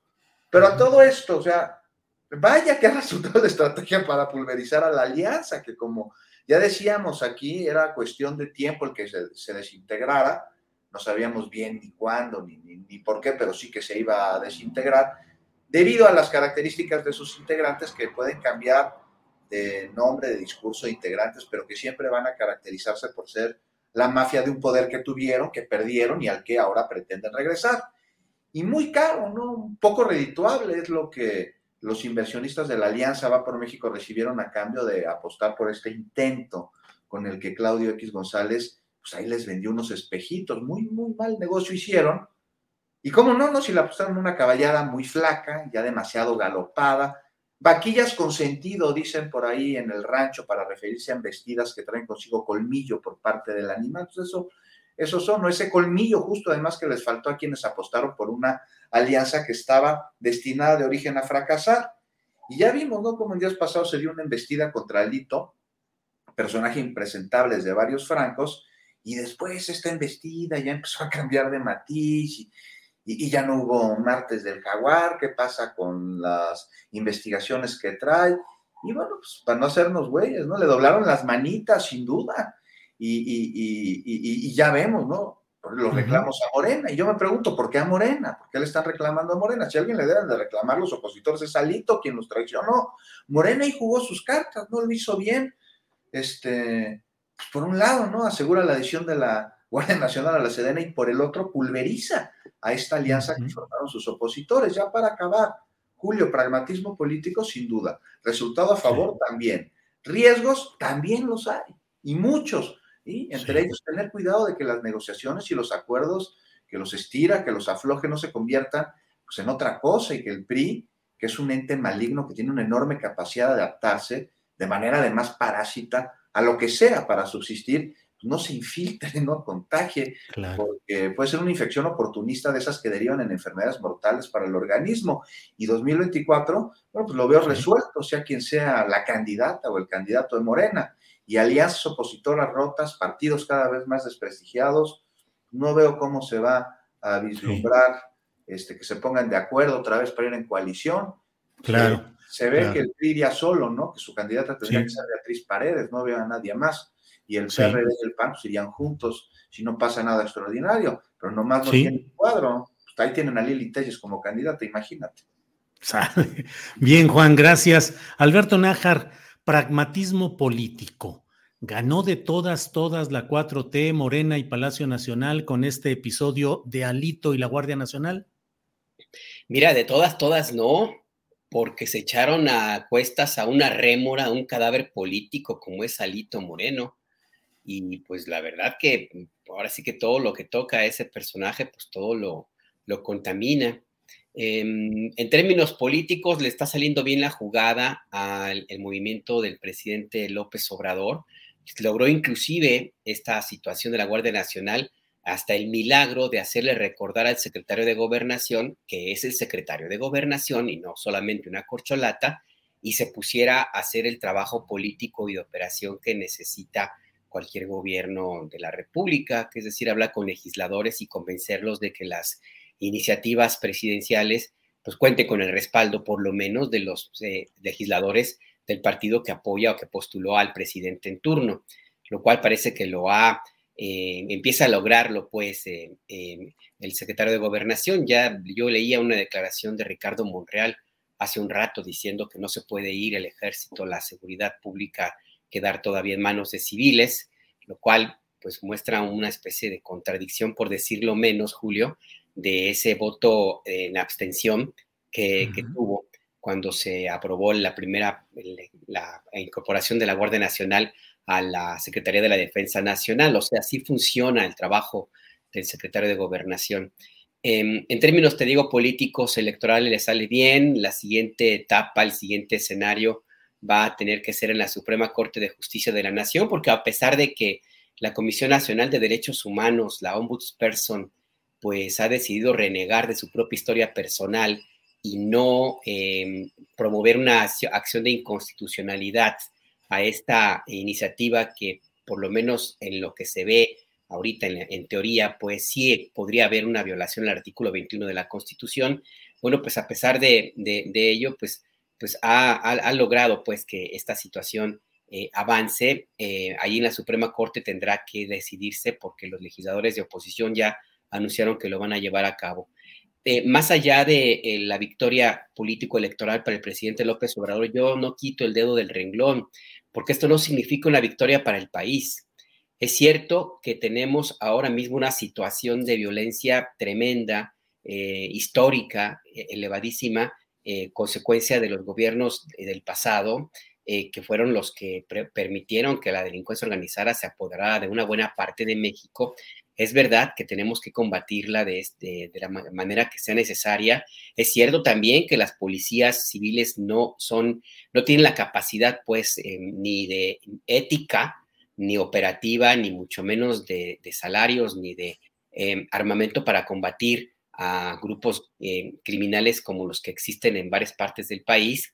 Em, pero también es cierto que eh, lo que se ha tomado hasta ahora, insisto que parece que el gobierno federal decide renunciar a la formación de policías civiles. Y eso me parece que es un error, porque en 2029, cuando termine el periodo pues, que se da, da para la Guardia Nacional en, dentro de la estructura operativa de la Sedena, cuando termine, la tentación de que eh, se lleve a una consulta, una, como ya anunció el presidente López Obrador, y dos, de que esa consulta se gane, eh, lo cual implicaría tres, que la Guardia Nacional seguiría siendo una estructura militar durante mucho tiempo, pues puede tener consecuencias, porque ya hemos visto en otras partes del mundo que la seguridad pública en manos de militares no rinde buenas cuentas.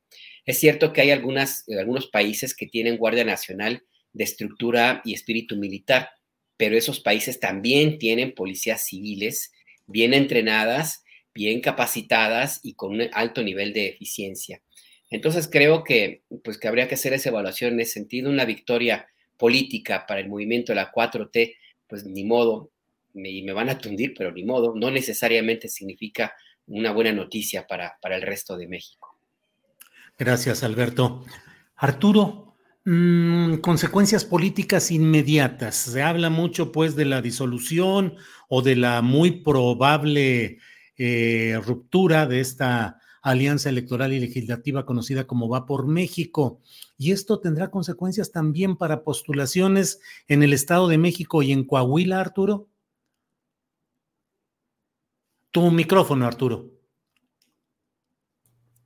Eh, ya evidentemente va a tener eh, sus consecuencias porque ya, eh, eh, digamos, todos los problemas nacionales, todos los asuntos pendientes del país, parece que ya inevitablemente nos conducen a lo, a lo electoral. los más preocupados deben ser los dueños del grupo del otro hora conocido como Grupo Atlacomulco, ahora debería ser renombrado como el Grupo Whisky Luca, porque la mayoría de sus integrantes viven en ese que es uno de los municipios más caros del país, eh, que saben que, sin una alianza con el Partido Acción Nacional, pues no tendrían posibilidades de conservar el Estado de México, que es la joya de la corona tricolor desde hace muchísimo tiempo.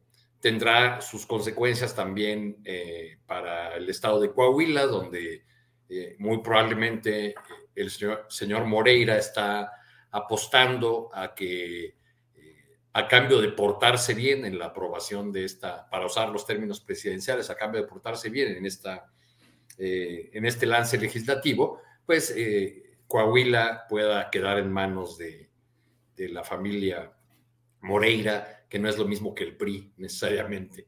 Eh, entonces, yo creo que sí va a tener sus, sus, resultados y ya los está teniendo, al menos en la retórica que vemos en estos, en estos días o en este día de, de debate en sentido, ¿no? Vemos. Arturo, como que de repente se le rehabilitó al PRI el tener discurso. Antes lo que decían era absolutamente intrascendente y si acaso algún pitorreo. Y de repente hoy se sienten ya con el discurso patriótico y de beneficio al pueblo. Arturo, perdón. Ayer, ayer eh, Laida Sansores era Indira Gandhi, ¿no? Este, presentaban sus martes del jaguar y entonces resulta que el martes de Jaguar, tan celebrado por muchos, nomás era un ablandador. Pues parece que sí, ¿no? Ablandador de Jaguar. pues sí, parece que en eso, parece que en eso quedó. Este, lo que no es una buena noticia para, para la salud de la, de la, democracia. Digo, Alito, por supuesto que ya es un lastre, un eh, sujeto impresentable, pero llevamos semanas diciéndolo y ahí sigue. O sea, ¿quién en el PRI ha tenido la fuerza para quitar a, su dirigente nacional, pese a todo lo que, lo que está ocurriendo? Quizá eh, si se atrincheran los, los mexiquenses y deciden que, que van a eh, este, dar la vida políticamente hablando en ese feudo que tiene el Estado de México, pues podremos verle algunas posibilidades. Lo cierto es que pues esta alianza exhibió lo que era desde el principio, lo exhibe con, con estos, eh, con estas situaciones que la, que la llevan a, extremos, pues exhibió su fragilidad y exhibió, que está montada no sobre un programa, un proyecto, algo que opongan a, eh, a los planteamientos de la 4T, sino eh, exclusivamente sobre los intereses de, de sus dirigentes y de los dueños del dinero que están detrás de ellos. Gracias, Arturo. Eh, Juan Becerra Costa, como luego dicen, el periodismo y la política no son ciencias exactas, no es que dos más dos de cuatro, puede dar muchas eh, eh, combinaciones y en el fondo los análisis que hacemos parten de la observación de la realidad y nuestro punto de vista sobre ello. A la vista de lo que está pasando, Alito, PRI, Guardia Nacional, bienvenida en Morena a las propuestas de Alito y el PRI, ¿tú crees que ha habido un acuerdo y una negociación política que restablece lo que se llamaba el primor o le ves otras causas y otras circunstancias a estos hechos de los que estamos hablando? No, pues me parece, Julio, que de acuerdo a lo que se observa, uno podría inferir que la conducta es indicativa de que en efecto ahí está este primor. Lo que tendríamos que ver es cuáles son las implicaciones, la temporalidad, y las este, atribuciones este, que tiene este acuerdo, que tiene este espaldarazo mutuo, esta este, promiscuidad política disfrazada a través del eufemismo de pragmatismo político. Eh, no creo que dure mucho, no creo que dure mucho tiempo, si está empoderado ahorita el PRI. Como decía, sí, bueno, pasó de ser este, emisor de ocurrencias a ya moverse como si fuera paladín de, del nacionalismo, de la lucha para este, consolidar la estrategia de la pacificación en nuestro país.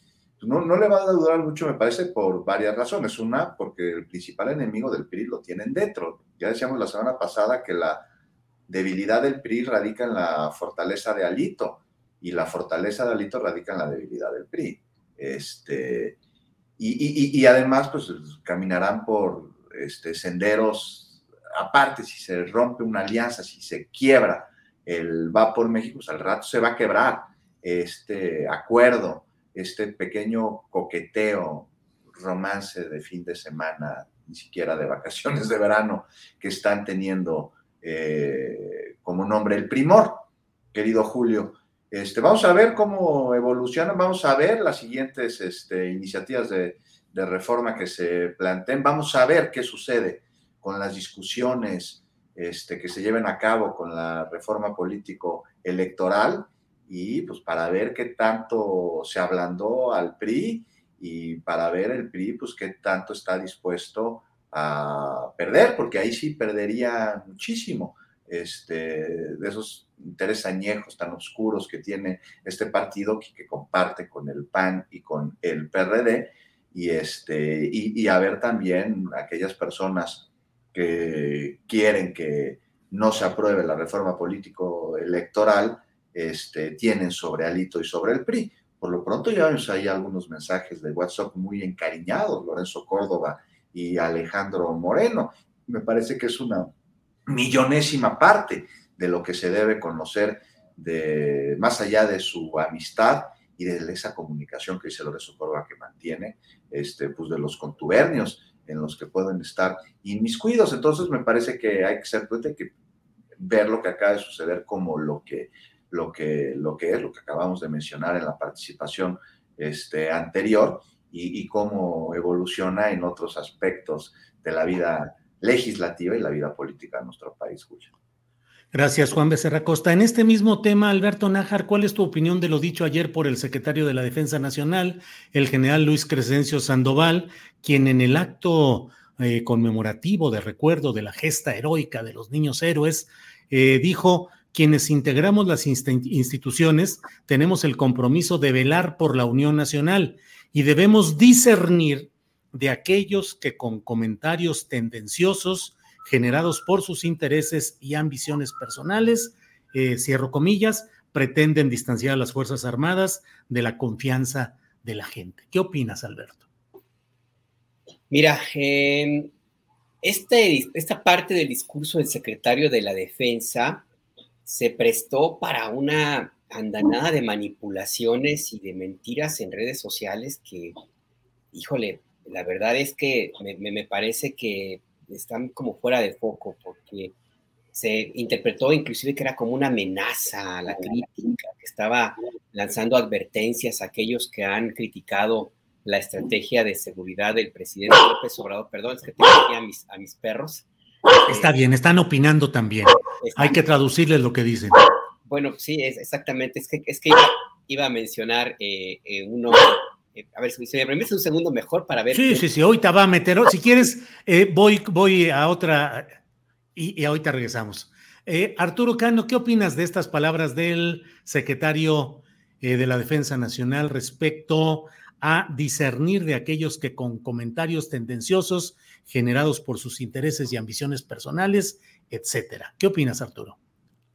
Pues que por lo menos hay una falta de, cuidado del titular de la Sedena para entrar en territorios que, eh, que le corresponden a los civiles, que le corresponden a la, política. Eh, pero bueno, pues el, papel eh, cada vez más relevante que están teniendo los, los militares, que no solamente están en este tema que ahora se debate de la seguridad pública, sino en muchas otras de las eh, de los proyectos emblemáticos, de los proyectos centrales del, presidente, porque es una institución, eh, las Fuerzas Armadas son instituciones en las que confía el, presidente, como lo ha expresado una y otra vez. Creo que estas eh, expresiones y, sumadas a, a la narrativa de una parte del obradorismo que ve en el solo hecho de que el comandante supremo eh, tenga un ánimo y un talante político distinto de los, de los anteriores, eh, como garantía, casi como garantía única de, que las Fuerzas Armadas no volverán a ejercer eh, acciones represivas o violatorias de los derechos humanos como, como, la, como ocurrió en el, en el pasado.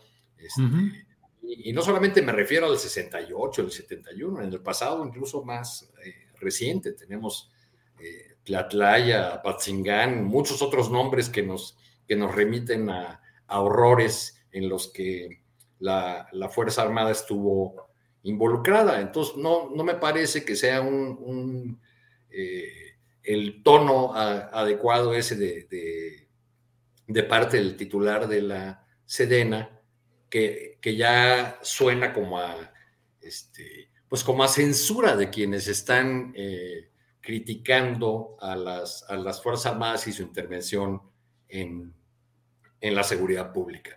Yo reitero lo que dije hace un rato, esa es una demanda que tenían, eh, que tuvieron durante muchos años las, las, Fuerzas Armadas, que su actuación en las calles eh, fuera cubierta con un manto de legalidad y fue algo que se negaron a, darles tanto Felipe Calderón como Enrique Peña Nieto, porque no les interesaba, porque les interesaba mantener la simulación, o sencillamente porque no tuvieron la fuerza política para hacerlo. Gracias, Arturo. Alberto Nájar, vas a estar sujeto al escrutinio de defensores de perritos y de animales que dicen, ¿qué le hacen? Déjenlo expresarse, tiene libertad de expresión. Y otros decían, Alberto, dale un periodicazo, ja, ja, ja. Otros interpretaron los ladridos en un sentido o en otro, pero bueno, parece que ya está tranquilito. ¿Cómo se llama el perro, Alberto? Bueno, el que, el que ladra más fuerte, o el que tenía aquí, pues, se llama Mateo. Mateo. Y el que está de guardián siempre en el garage, pues ahí vigilando con lo que ocurre, se llama Viernes. Viernes. Viernes, sí, este, porque un día lo, encontramos en, caminando en la calle un viernes, entonces dijimos, pues, nos quebramos la cabeza para poner el nombre, la verdad. Está bien, está bien, pues. bien, Alberto, estábamos pues en las palabras del general secretario sobre discernir respecto a comentarios tendenciosos. Por favor, Alberto. Sí, te decía, eh, Julio, les decía que eh, se prestó esta parte del discurso a una campaña de mentiras y manipulaciones y con la, eh, hubo incluso algunos que advirtieron que se trataba de una amenaza a los críticos, al presidente López Obrador, cuando en realidad pues el secretario de la Defensa simple y sencillamente pues hizo un llamado a, ponderar lo, que ocurría pues alrededor de la discusión de la Guardia Nacional. A mí me parece que esa, esa, forma de, interpretar las palabras del secretario de la Defensa, pues pierde de vista el hecho de que en el mismo discurso, una del secretario, Luis Crescencio Sandoval, ya se ha incorporado como parte de los cuerpos de, operación de la Secretaría sumando a la Guardia Nacional, o sea, ya es algo normalizado eh, y, me parece que esto ya habla eh, de una nueva etapa, pues, dentro de la actuación y la operación de la Secretaría de la Defensa Nacional. Hay quienes insisten en que lo que tendría que hacerse, y me parece peligroso ese discurso, lo que tendría que hacerse es policializar a los militares. Y yo creo que no, yo, yo creo que no se trata de convertir a los soldados en, en policías, porque eso significaría ya básicamente que no habría ya una fuerza de seguridad pública en manos de, los civiles. Eh, yo creo que lo que tendría que haber es una, una separación muy clara del trabajo y operación de una corporación policíaca que, insisto, no me parece que sea lo, más adecuado. Y por lo demás, el, otro, el otro momento que me parece importante analizar y que se pierde en el debate político, pues es el gesto que el mismo presidente de la República hace al momento de convertir al desfile de este próximo viernes el de la independencia, pues en una parada eh, de la Guardia Nacional, porque se anuncia que prácticamente una cantidad importante, casi todos los elementos de la Guardia Nacional van a desfilar. También el presidente ha anunciado que el despliegue de tropas que participarán en esta parada va a ser enorme, que va a ser el más largo, más grande de toda la historia, lo cual a mí también me, me parece que manda un mensaje que habría que pensar en términos Em, de, interpretación de qué es lo que plantea desde el presidente de la República, si lo que pretende hacer es hacer una nueva demostración de su respaldo hacia las Fuerzas Armadas al momento de permitir que hagan un despliegue de esa naturaleza, o si eventualmente pues es una, una situación eh, que tendría que ver con otros momentos en otros países, ¿no? se hace un enorme despliegue militar para mandar un mensaje a quienes se considera pues que son los enemigos de, ese país en turno. Se puede prestar a muchas interpretaciones. Como quiera que sea, yo insisto en que el que se esté dando tanta fuerza, tanto respaldo a las Fuerzas Armadas en tareas que no le corresponden, puede tener alguna consecuencia, ni modo. Eh, pero ya los ejemplos en México, por ejemplo, ya los tenemos eh, muy presentes y en otros países también. Entonces a mí me parece que por ahí no, no, es, no es el mejor camino, vaya ahí. No voy a tirar el dedo del renglón, lo siento, pero es que sí, es, sí está complicado que hasta, hasta las aduanas, eh, los aeropuertos, que, la, que te revisa el, casi casi el, el boleto de avión para ingresar al, al, aparato, la aeronave, pues sea un militar, híjole, es mucho, mucho, mucho de la vida cotidiana de los mexicanos para, para una fuerza armada que, y con esto cierro, que sí puede tener una obediencia al presidente López Obrador, pero la que venga o el que venga a partir de septiembre de 2024 no va a heredar por osmosis ese respaldo y lealtad de las Fuerzas Armadas. Gracias, Alberto. Juan Becerra Costa, ¿qué opinas de lo que sucederá este 15 de septiembre, es decir, de los preparativos en el sentido de este desfile militar eh, con la Guardia Nacional como personaje principal, por un lado, y por otra parte, la modificación del discurso presidencial que se había anunciado como que sería una respuesta muy clara a quienes estaban impugnando asuntos energéticos por la vía del TEMEC, Estados Unidos y Canadá, y el presidente había dicho que no somos colonia y que iba a dar su respuesta en ese 16, donde habrá además el 15 y el 16 una lista de invitados luchadores o familiares de luchadores sociales de buena parte del mundo. Y sin embargo, el presidente de la República ya dijo que no, que no va a hablar de eso, sino de la paz mundial y que cambiaron las circunstancias y ya no va a haber respuesta a Estados Unidos ni a Canadá. ¿Qué opinas, Juan Becerra Costa? Bueno, pues que esto se deriva de la reunión que tuvo en días pasados con autoridades estadounidenses, en donde seguramente llegaron a acuerdos que ameritan que no se lleve a cabo este discurso. Está buena parte de la población, había, yo creo que, que, con respecto al 15 de septiembre se dividía en dos, ¿no? Los que estábamos expectantes, este, intentando pues ahí tener un avance de lo que diría el presidente y los estaban muy preocupados. Y no sé si recuerdas, Julio, que aquí en esta misma mesa dijimos que seguramente no iba a pasar nada extraordinario. ¿no? Y ve, realmente no va a pasar nada extraordinario y están estos, estos festejos. Pues, pues, ya veo ahí que están molestando porque la Guardia Nacional este, se va a encargar del, desfile. Yo la verdad no le encuentro pues, ni siquiera punto de, análisis este, este desfile tradicional que se lleva a cabo este, cada año. Están los festejos, no sé, Julio Lujo, tener a los Tigres del Norte ahí en el Zócalo. Este, fíjate que ahorita me acabo de acordar, caí alguna vez de invitado por una novia que tenía de Veracruz a casa de quien fuera el líder del Movimiento Nacional de los 400 Pueblos de César del Ángel, no sé si lo recuerdes, hace muchos años, y pues ahí una casa muy sencilla, no ostentosa, y había un grupo ahí tocando bajo una carpa de lona, lo hacían bien, de manera magistral incluso. Entonces me volteé y le dije a unas personas que estaban a mi lado, le digo, oye, qué buenos imitadores de los Tigres del Norte se consiguieron, ¿no?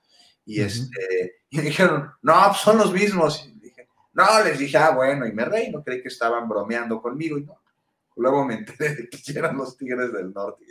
ah, caray, alguien le regaló el concierto. Y sí me quedé así. Bueno, pero ya, esto me acordé ahorita. Pero regresando, este, pues más allá de la de, cualquier otro, celebrar nuestra independencia en el Zócalo después de la pandemia, con este grupo, con esos invitados, me parece que es la mejor manera de dar el grito.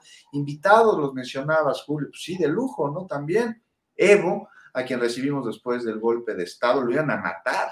Aquí llegó, México le salvó la vida, es amigo, está en casa incluso, más que un invitado, es familia.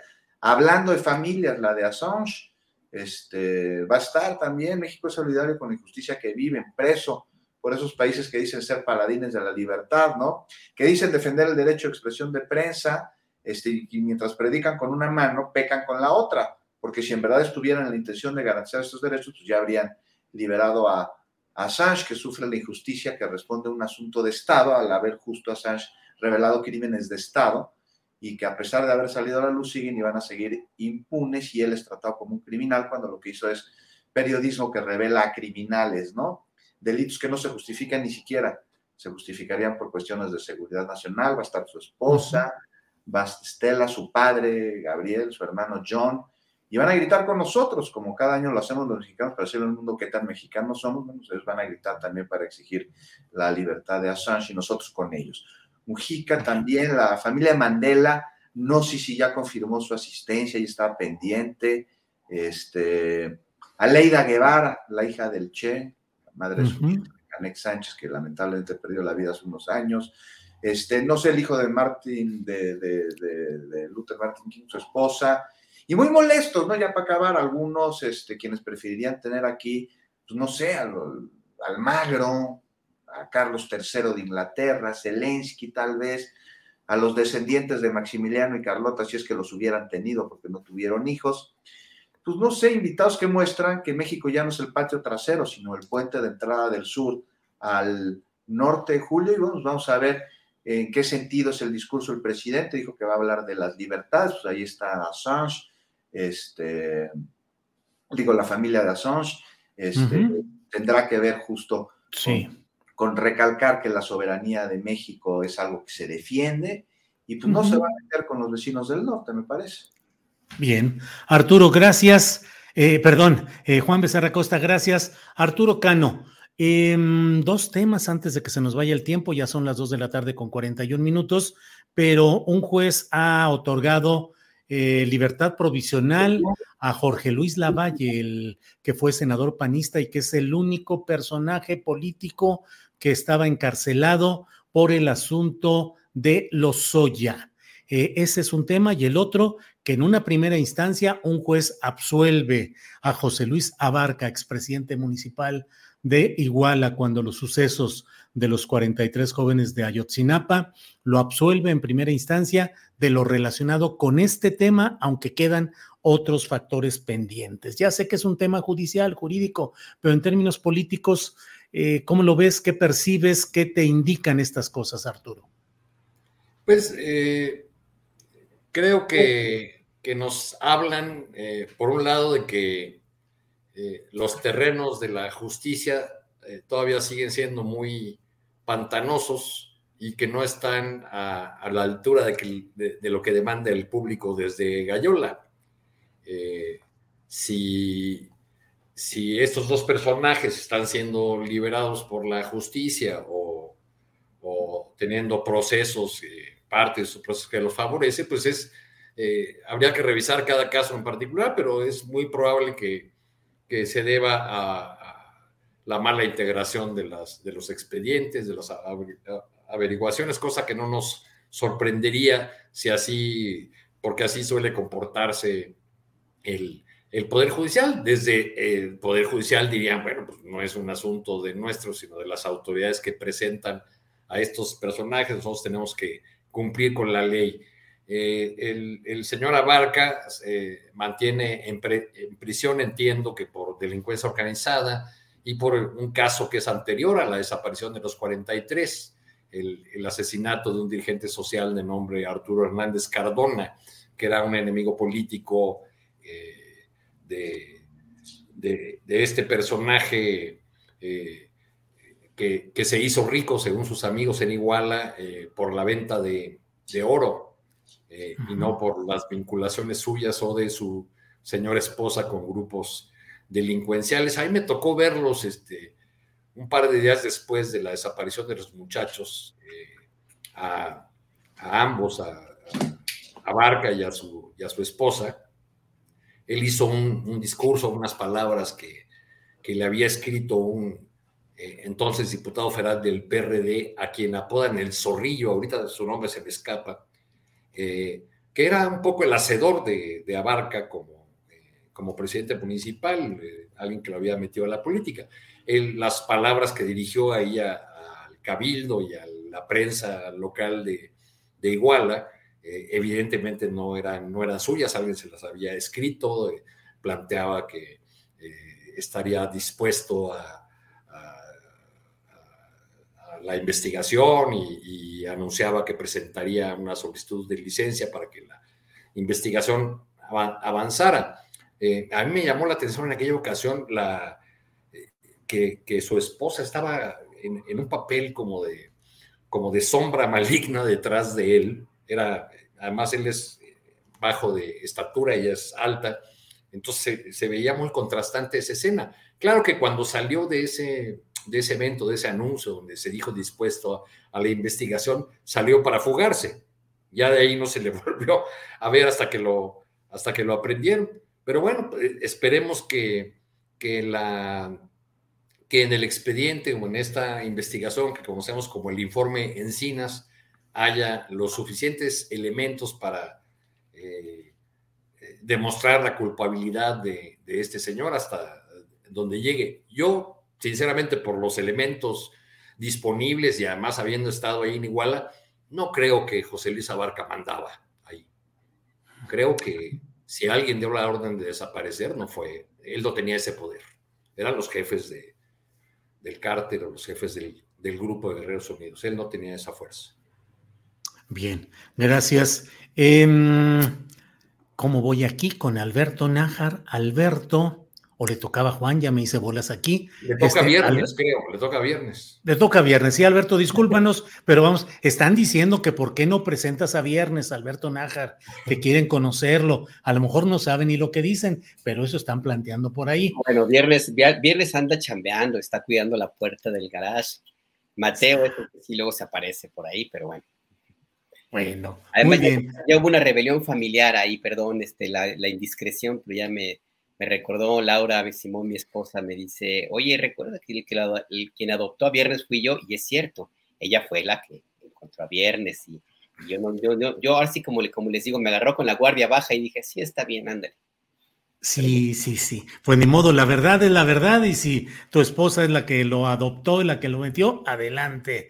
Alberto Nájar, eh, dentro de todo lo que estamos viendo y viviendo, pareciera que estamos encaminándonos a una recomposición de fuerzas en el país que desde luego tiene como destino 2024. ¿Cómo ves todo este camino, no solo del primor o lo de la alianza legislativa del PRI con Morena, sino en general el comportamiento de los precandidatos a los que luego ya no quieren que les digamos, alguna gente en el chat dice, no les llamen corcholatas, eso es muy despectivo, pero no es un término que inventamos los periodistas. En fin, ¿cómo ves esa actividad de precandidatos y la movilidad política en nuestro país rumbo al 24, Alberto Nájar?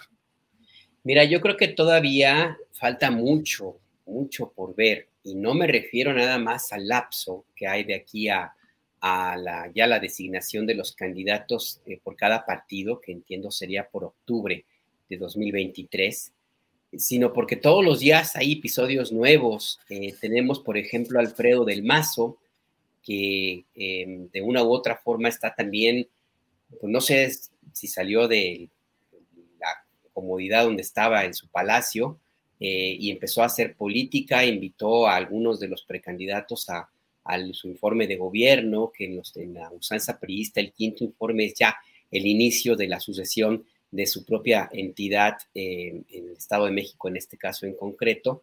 Eh, yo creo que lo que envió fue una especie de mensaje de paso, alguna señal el presidente López Obrador, a lo mejor también anda buscando alguna, alguna embajada, no lo sé, pero bueno, tenemos esa aduana en el Estado de México, tenemos todavía esta situación que provocó la, eh, la como, dijeron, el, el ablandador que eh, marca Laida Sansores con Alito Moreno, que permitió al presidente de la República aplicar una vieja, viejísima estrategia que era muy, muy de la izquierda de los setentas, que se llama agudizar las contradicciones que hay o que había dentro del Partido Revolucionario Institucional y pues ya provocó también que haya una, una ruptura que se empieza a hacer cada vez más evidente y bueno, pues ese partido político también va a, a, quién sabe qué vaya a pasar con él. Yo pensé que nunca me iba a tocar a mí ver su extinción, pero bueno, a lo mejor y sí. Y en el caso de la, de la alianza esta bizarra de, de Va por México, pues también veo muy pocas posibilidades de que tengan tiempo de rearmarse, lo cual a mí me lleva a la, a la idea de que lo que veré, veremos en adelante ese surgimiento de nuevos actores ante la desesperación de los grupos de poder económico por el, fracaso que han tenido en bajar, en bajar políticamente al presidente López Obrador y su movimiento. Entonces pueden recurrir a buscar alguna alternativa diferente. Movimiento Ciudadano están, pero súper apuntadísimo por allí. No es gratuita esa invención de, de Luis Donaldo Colosio Riojas como un candidato, ellos dicen, a la presidencia de la República, pero también otros personajes. Eso por un lado. Y por el otro también, pues la desesperación que puede llegar en grupos extremistas que a quienes ya estos mismos opositores sacaron de la madriguera donde tenían y que están muy, muy activos y que estos sí creen que la lucha electoral es una cruzada, una cruzada en todos los sentidos, en todos los términos, una cristiada, como dijo este personaje Gilberto Lozano. Por eso creo que todavía nos falta un rato de, acontecimientos em, y la definición política también habría que empezar a verla en lo que significa la construcción de un nuevo movimiento político hegemónico, porque si se mantiene la imagen como hasta ahora indican las encuestas eh, electorales, que son una fotografía del momento político, tendremos de nuevo una renovación de Morena y sus aliados en el poder presidencial lo cual implica la construcción de otro movimiento, insisto, político que ya trae todos los rasgos de querer quedarse durante mucho tiempo.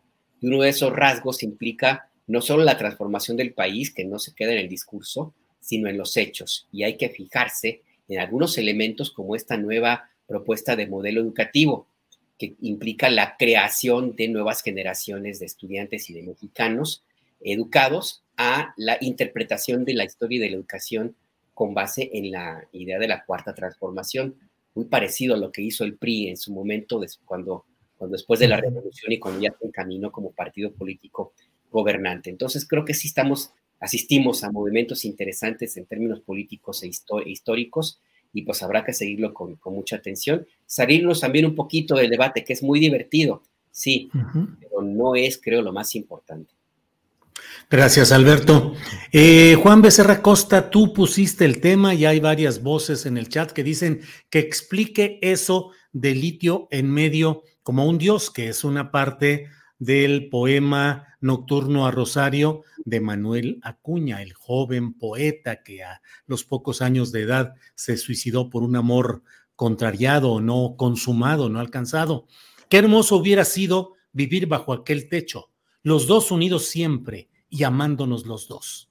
Tú siempre enamorada, yo siempre satisfecho, los dos un alma sola, los dos un solo pecho, y en medio de nosotros mi madre como un dios. imagínate, el Edipo. Imagínate, no, pues, ¿cómo, ¿cómo, no Rosario se va a ir corriendo después de, de, oír eso? Y en medio y aquí en México, el litio en medio como un dios. Bueno, es y en medio de tú y yo, de México y Estados Unidos, el litio. El litio como un dios. Y bueno, pues ya vimos que se está negociando que Estados Unidos venga a México a llevar a cabo este, colaboraciones en materia de eso es como, como tú dijiste muy bien cómo se llama, siempre se me va el nombre, es la electromovilidad y el otro los, los semiconductores. Conductores, siempre se me va.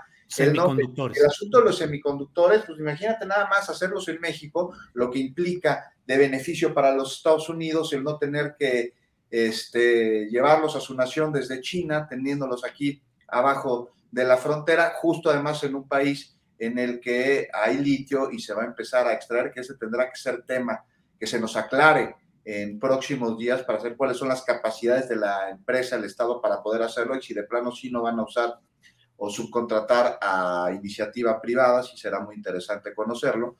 Y, bueno, ¿no? También ver cuáles son las condiciones en las que se van a llevar a cabo estos acuerdos para que de alguna manera los Estados Unidos vengan a maquilar a México, pero que también las condiciones laborales de los trabajadores mexicanos pues no se vayan a querer pasar de lanza como lo han hecho durante muchísimos años, sobre todo en la zona fronteriza con las maquiladoras. Este, y en medio de estas negociaciones y en medio de estos acuerdos y en medio de este discurso de buenas amistades y de buenas intenciones y de trato y piso parejo, en medio de todo esto, el litio como un dios, porque además habríamos también de preguntarnos por qué no se extrae el litio en los yacimientos que hay en los Estados Unidos. Me parece que sus este, leyes en materia medioambiental no se los permiten.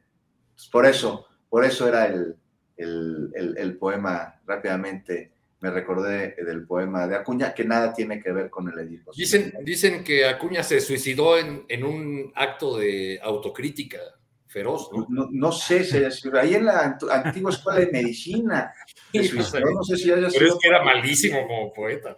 ¿No? A los 24 años, pero ese poema perdura y es de los más conocidos en el, en, en, el entendimiento popular, el del Nocturno bueno, también por mi madre bohemio, sí, y yo soy Garrit, pero eso no los hace buenos poemas. El declamador. Famosos, famosos poemas. Este, pues ya rápidamente, Julio, si quieres, en 30 segundos, mi dulcecito, porque ya se nos está acabando el tiempo. Viene, Oye, nada más que, sí, que la discusión en el Senado no debería estar en que el patio del federalismo se haya convertido como en el patio de la SECU el día de ayer, y me, refiero a todas las partes, ¿no? Aquí la, la discusión tendría que estar centrada en por qué, por ejemplo, en la plenaria de Morena no acudieron los secretarios de Estado nada más acudió Marcelo Ebrard y Tatiana Cloutier, estaban citados y les avisaron que no iban a estar, empezando por el secretario de Gobernación y vámonos con los demás, media hora antes. Una plenaria que iba a durar hasta las 7 de la tarde terminó a las 3 de la tarde. Y por eso el senador Álvarez Lima hizo una pregunta que tendrían que cuestionarse todos. ¿Qué están haciendo mal para que el secretario de Estado de un gobierno del mismo partido en una plenaria no asista? Eso hay que tenerlo bien en el radar. Gracias, Juan Becerra. Eh, Arturo Cano, estamos en la parte final. Lo que quieras agregar, cualquier tema, postrecito, dulce, amargo, reflexión, poema. hicieron muchas cosas mal, pero algo hicieron bien porque ganaron la presidencia. Me refiero al grupo de Monreal, ¿no? Que ganó la presidencia del, Senado, pese a todo lo que haya, lo que haya hecho. Bueno, pues este fin de semana, una vez eh, eh, todavía enfiestados, todavía con confeti eh, y serpentinas tricolores en la cabeza, Morena va a tener por fin su Congreso ordinario, donde serán ratificados en sus cargos eh, Mario Delgado, eh, Citlali Hernández. Me cuentan que también permanecerán en sus cargos el secretario de Finanzas y el de Organización. veremos este fin de semana, ahí les contaré tuiteramente porque me, me, toca andar por ahí, aunque solamente nos dejarán entrar a la inauguración y a la clausura me cuentan que, veremos en este, en este congreso, en este evento de este fin de semana, pues el nuevo rostro de, este partido, que es el partido del gobierno.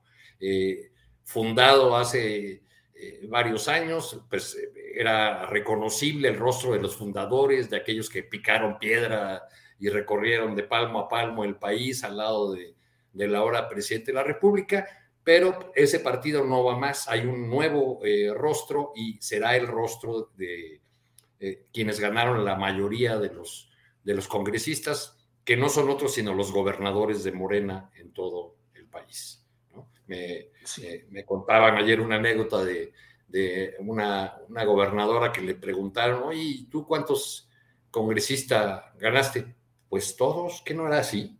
Pues sí, pues dijo que no era así. Gracias, Arturo. Para cerrar, Alberto Nájar, por favor, postrecito lo que desees agregar. Alberto. Tu micrófono. Ya, listo para, para evitar interferencias. Em, la diputada Andrea Chávez acaba de dar a conocer hace unos minutos que el Tribunal Electoral del Poder Judicial de la Federación determinó pues que no existió ninguna em, situación de violencia política de género con un mensaje que publicó en su cuenta personal de Twitter, donde mencionaba que, sin decir su nombre, que una diputada del PRD había dicho en la comparecencia de la Secretaría de Cultura que el Fondo de Cultura Económica no tendría por qué fomentar la lectura. Eh, por esto fue acusada ante el INE, que de inmediato le dio curso a esta, a esta queja y que llegó hasta el tribunal con incluso la amenaza de inhabilitarla políticamente para que contendiera por algún otro cargo de eh, elección popular. Y esta eh, destapó lo que ya luego se supo que existe, que es una persecución hitleriana, de, así, de, así de esos términos, de parte de algunos consejeros del Instituto Nacional Electoral en contra de quienes en las redes sociales pues se expresan opiniones en favor del movimiento de la 4T. No hacen lo mismo con quienes vierten odio, veneno y, fomentan la violencia física y política del lado de la derecha. Eh, entonces, bueno, pues la diputada Andrea Chávez acaba de, anunciar eso. A mí me parece que es eh, eh, interesante la determinación del Tribunal Electoral y que ojalá que esto sirva como lección para que ya este órgano, que es el INE, pues deje de estar haciendo lo que hace, ¿no? De, de, olvidarse de, su papel fundamental de ser árbitro electoral y convertirse en un lamentabilísimo actor político. Pero bueno, por lo menos ahí ya está esta resolución y habrá que darle espacio a, las preguntas de qué es lo que llevó a una parte del Consejo Electoral, del Consejo General, perdón, del INE, pues a perder toda proporción y, y convertirse en lo que ahora son. ¿no? Así es. Pues eh, muchas gracias. Son las 3 de la tarde en punto, así es que gracias Arturo Cano por esta tarde. Buenas tardes. Buenas tardes, gracias compañeros, gracias a todas las personas que nos acompañaron. Juan Becerra Costa, gracias y buenas tardes. Muchas gracias, Julio. Un abrazo muy apretado a ti, Alberto, Arturo, a quienes nos ven. Saludo a Adriana y nos vemos la próxima semana. Así es, gracias. Alberto Nájar, buenas tardes. Buenas tardes, abrazo a todos. Gracias. No se vaya porque enseguida está con nosotros Adriana Buentello para compartirnos algunas de las noticias relevantes de estas horas. Ya está aquí con nosotros Adriana. Adriana, ya estamos aquí de... Eh, gracias, Adriana, por estar en, en, el programa. Gracias, Julio. Pues para cerrar, hay declaraciones interesantes en un chacaleo que hicieron al diputado Rubén Moreira. Eh, fíjate lo que dice, hay que recordar que es exgobernador también de Coahuila dijo Felipe Calderón nos hacía a los gobernadores firmar contratos, si no, no nos mandaba eh, al ejército. De ese tamaño era el chantaje que había. ¿Cómo ves, Julio, estas declaraciones en, en, un chacaleo? Todavía sigue la discusión. En estos momentos está una diputada del PRD, la diputada Edna Díaz, y está la sesión, pues como se esperaba, larga. Sí, Humberto Moreira, también como gobernador que fue de Coahuila, también enderezó duros dardos contra Felipe Calderón y ahora Rubén Moreira está en lo mismo. Pues la verdad es que están haciendo declaraciones muy favorables a la 4T ahora los principales personajes priistas, Moreira, con este señalamiento que nos uh, comentas, Adriana, y también el propio Alito que se fue contra Monreal diciendo pues que Monreal era más crítico de la, sí era lo de Monreal, Monreal era más crítico de la 4, 4T que otros personajes. En fin, pues ahí va ahorita el movimiento discursivo y los reacomodos políticos, Adriana. Así es, Julio, y, vamos a ver también las reacciones ya de Alejandro Encinas, el subsecretario de Derechos Humanos de la Secretaría de Gobernación, porque, pues evidentemente ya reaccionó ante pues, lo de Abarca. Fíjate lo que dice, lo dicho nuevamente el juez de Tamaulipas, Samuel Ventura Ramos, quien liberó a 77 presuntos perpetradores implicados en la desaparición de los estudiantes de Ayotzinapa, hoy absolvió a José Luis Abarca, uno de los principales involucrados en la desaparición de los muchachos. La Fiscalía General de la República tiene elementos suficientes para apelar este desafortunado acto de impunidad. Espero que se ejecuten de inmediato las órdenes de aprehensión contra los responsables de la desaparición de los jóvenes, como lo señalamos en el informe de Ayotzinapa. Vaya, pues esperemos que así sea, porque pues la verdad es eh, muy lamentable que haya ese acto que como lo define Encinas, pues es un acto de impunidad, el hecho de que se absuelva en primera instancia. Falta que la Fiscalía General de la República impugne y se irá a la segunda instancia y ya veremos qué sucede en ese segundo nivel, Adriana Buentello.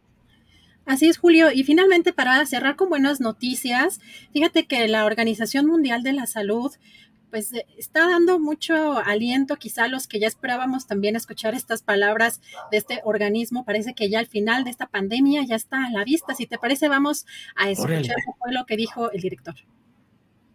Last week, the number of weekly reported deaths from COVID-19 was the lowest since March 2020. We have never been in a better position to end the pandemic. We're not there yet, but the end is in sight. A marathon runner does not stop when the finish line comes into view. She runs harder with all the energy she has left. So must we. We can see the finish line. We are in a winning position but now is the worst time to stop running. Now is the time to run harder and make sure we cross the line and reap the rewards of all our hard work. Bueno, bueno, bueno, pues ojalá y así sea, ya que nos, ya que podamos salir adelante todo esto, Adriana. Que no hay que bajar la guardia. De alguna manera dice esto que estamos ya viendo el final de esta pandemia. Hay que reforzar quizá todavía algunas medidas, sobre todo por el tema de las variantes, que también fue lo que mencionó en esa conferencia o en este mensaje que dio el director de la Organización Mundial de la Salud. Pero sí es bastante alentador ya escuchar por fin después de ya, pues ya no sé ni cuánto tiempo, más de dos años de esta, de que inició esta pandemia. Bueno, pues eh, Adriana, ¿hay alguna otra información pendiente? Pues ya hoy el presidente López Obrador eh, súper confirmó, más bien dijo, está reconfirmado los Tigres del Norte para mañana. Así que, eh, pues para toda la banda que sí se va a lanzar al Zócalo y que se va a reencontrar también precisamente después de pues estos años de confinamiento y de no tener estos actos públicos, se ve que va a estar, pero bueno, el evento, Julio. ¿Cuál rola vas a bailar en el Zócalo con los Tigres del Norte, Adriana? Es que a mí no me gusta esa música, pero respeto, respeto, yo respeto, yo respeto a los que de verdad que a los que les gustan, pero lamentablemente también, ¿sabes qué tiene que ver? Que yo no crecí como, eh, pues digamos, en un ambiente tan, tan melómano y diverso, y no, pues no, perdón, voy, eh, prometo que voy a hacer un esfuerzo también para, para, para, para adentrarme en, esta, en estos terrenos musicales, pero la verdad es que no, no, no he sido muy fan, pero, pero nunca es tarde, ¿verdad? Para empezar. Nunca es tarde, nunca es tarde. Y nunca ha sido a esos lugares así amplios, galerones, donde hacen conciertos con música norteña, banda sinaloense o cosas por el estilo. ¿Nada, Adriana? Fíjate que creo que alguna vez, creo que alguna vez, hace cuando estaba en la carrera, me llevaron al Rodeo Santa Fe, este, y donde, donde creo que este, te montas en estos, este, ¿cómo se llaman estos juegos, no? El, el toro, el mecánico. Sí, sí, cabello, eh, sí, caballos mecánicos o cuacos mecánicos, sí, sí, sí. Toro mecánico.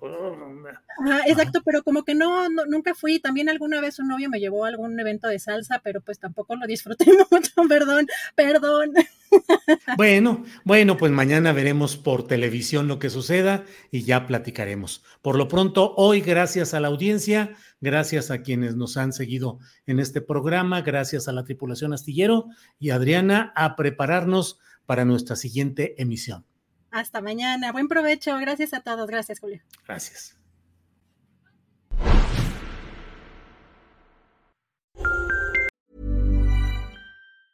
Even when we're on a budget, we still deserve nice things.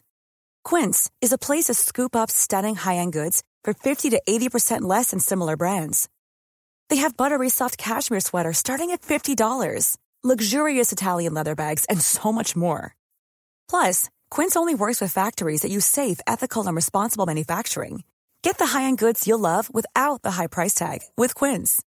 Go to quince.com/style for free shipping and 365-day returns. Hold up. What was that? Boring. No flavor. That was as bad as those leftovers you ate all week. Kiki Palmer here, and it's time to say hello to something fresh and guilt-free. Hello Fresh. Jazz up dinner with pecan-crusted chicken or garlic butter shrimp scampi. Now that's music to my mouth. Hello Fresh. Let's get this dinner party started. Discover all the delicious possibilities at hellofresh.com. Para que te enteres del próximo noticiero, suscríbete y dale follow en Apple, Spotify, Amazon Music, Google o donde sea que escuches podcast. Te invitamos a visitar nuestra página julioastillero.com.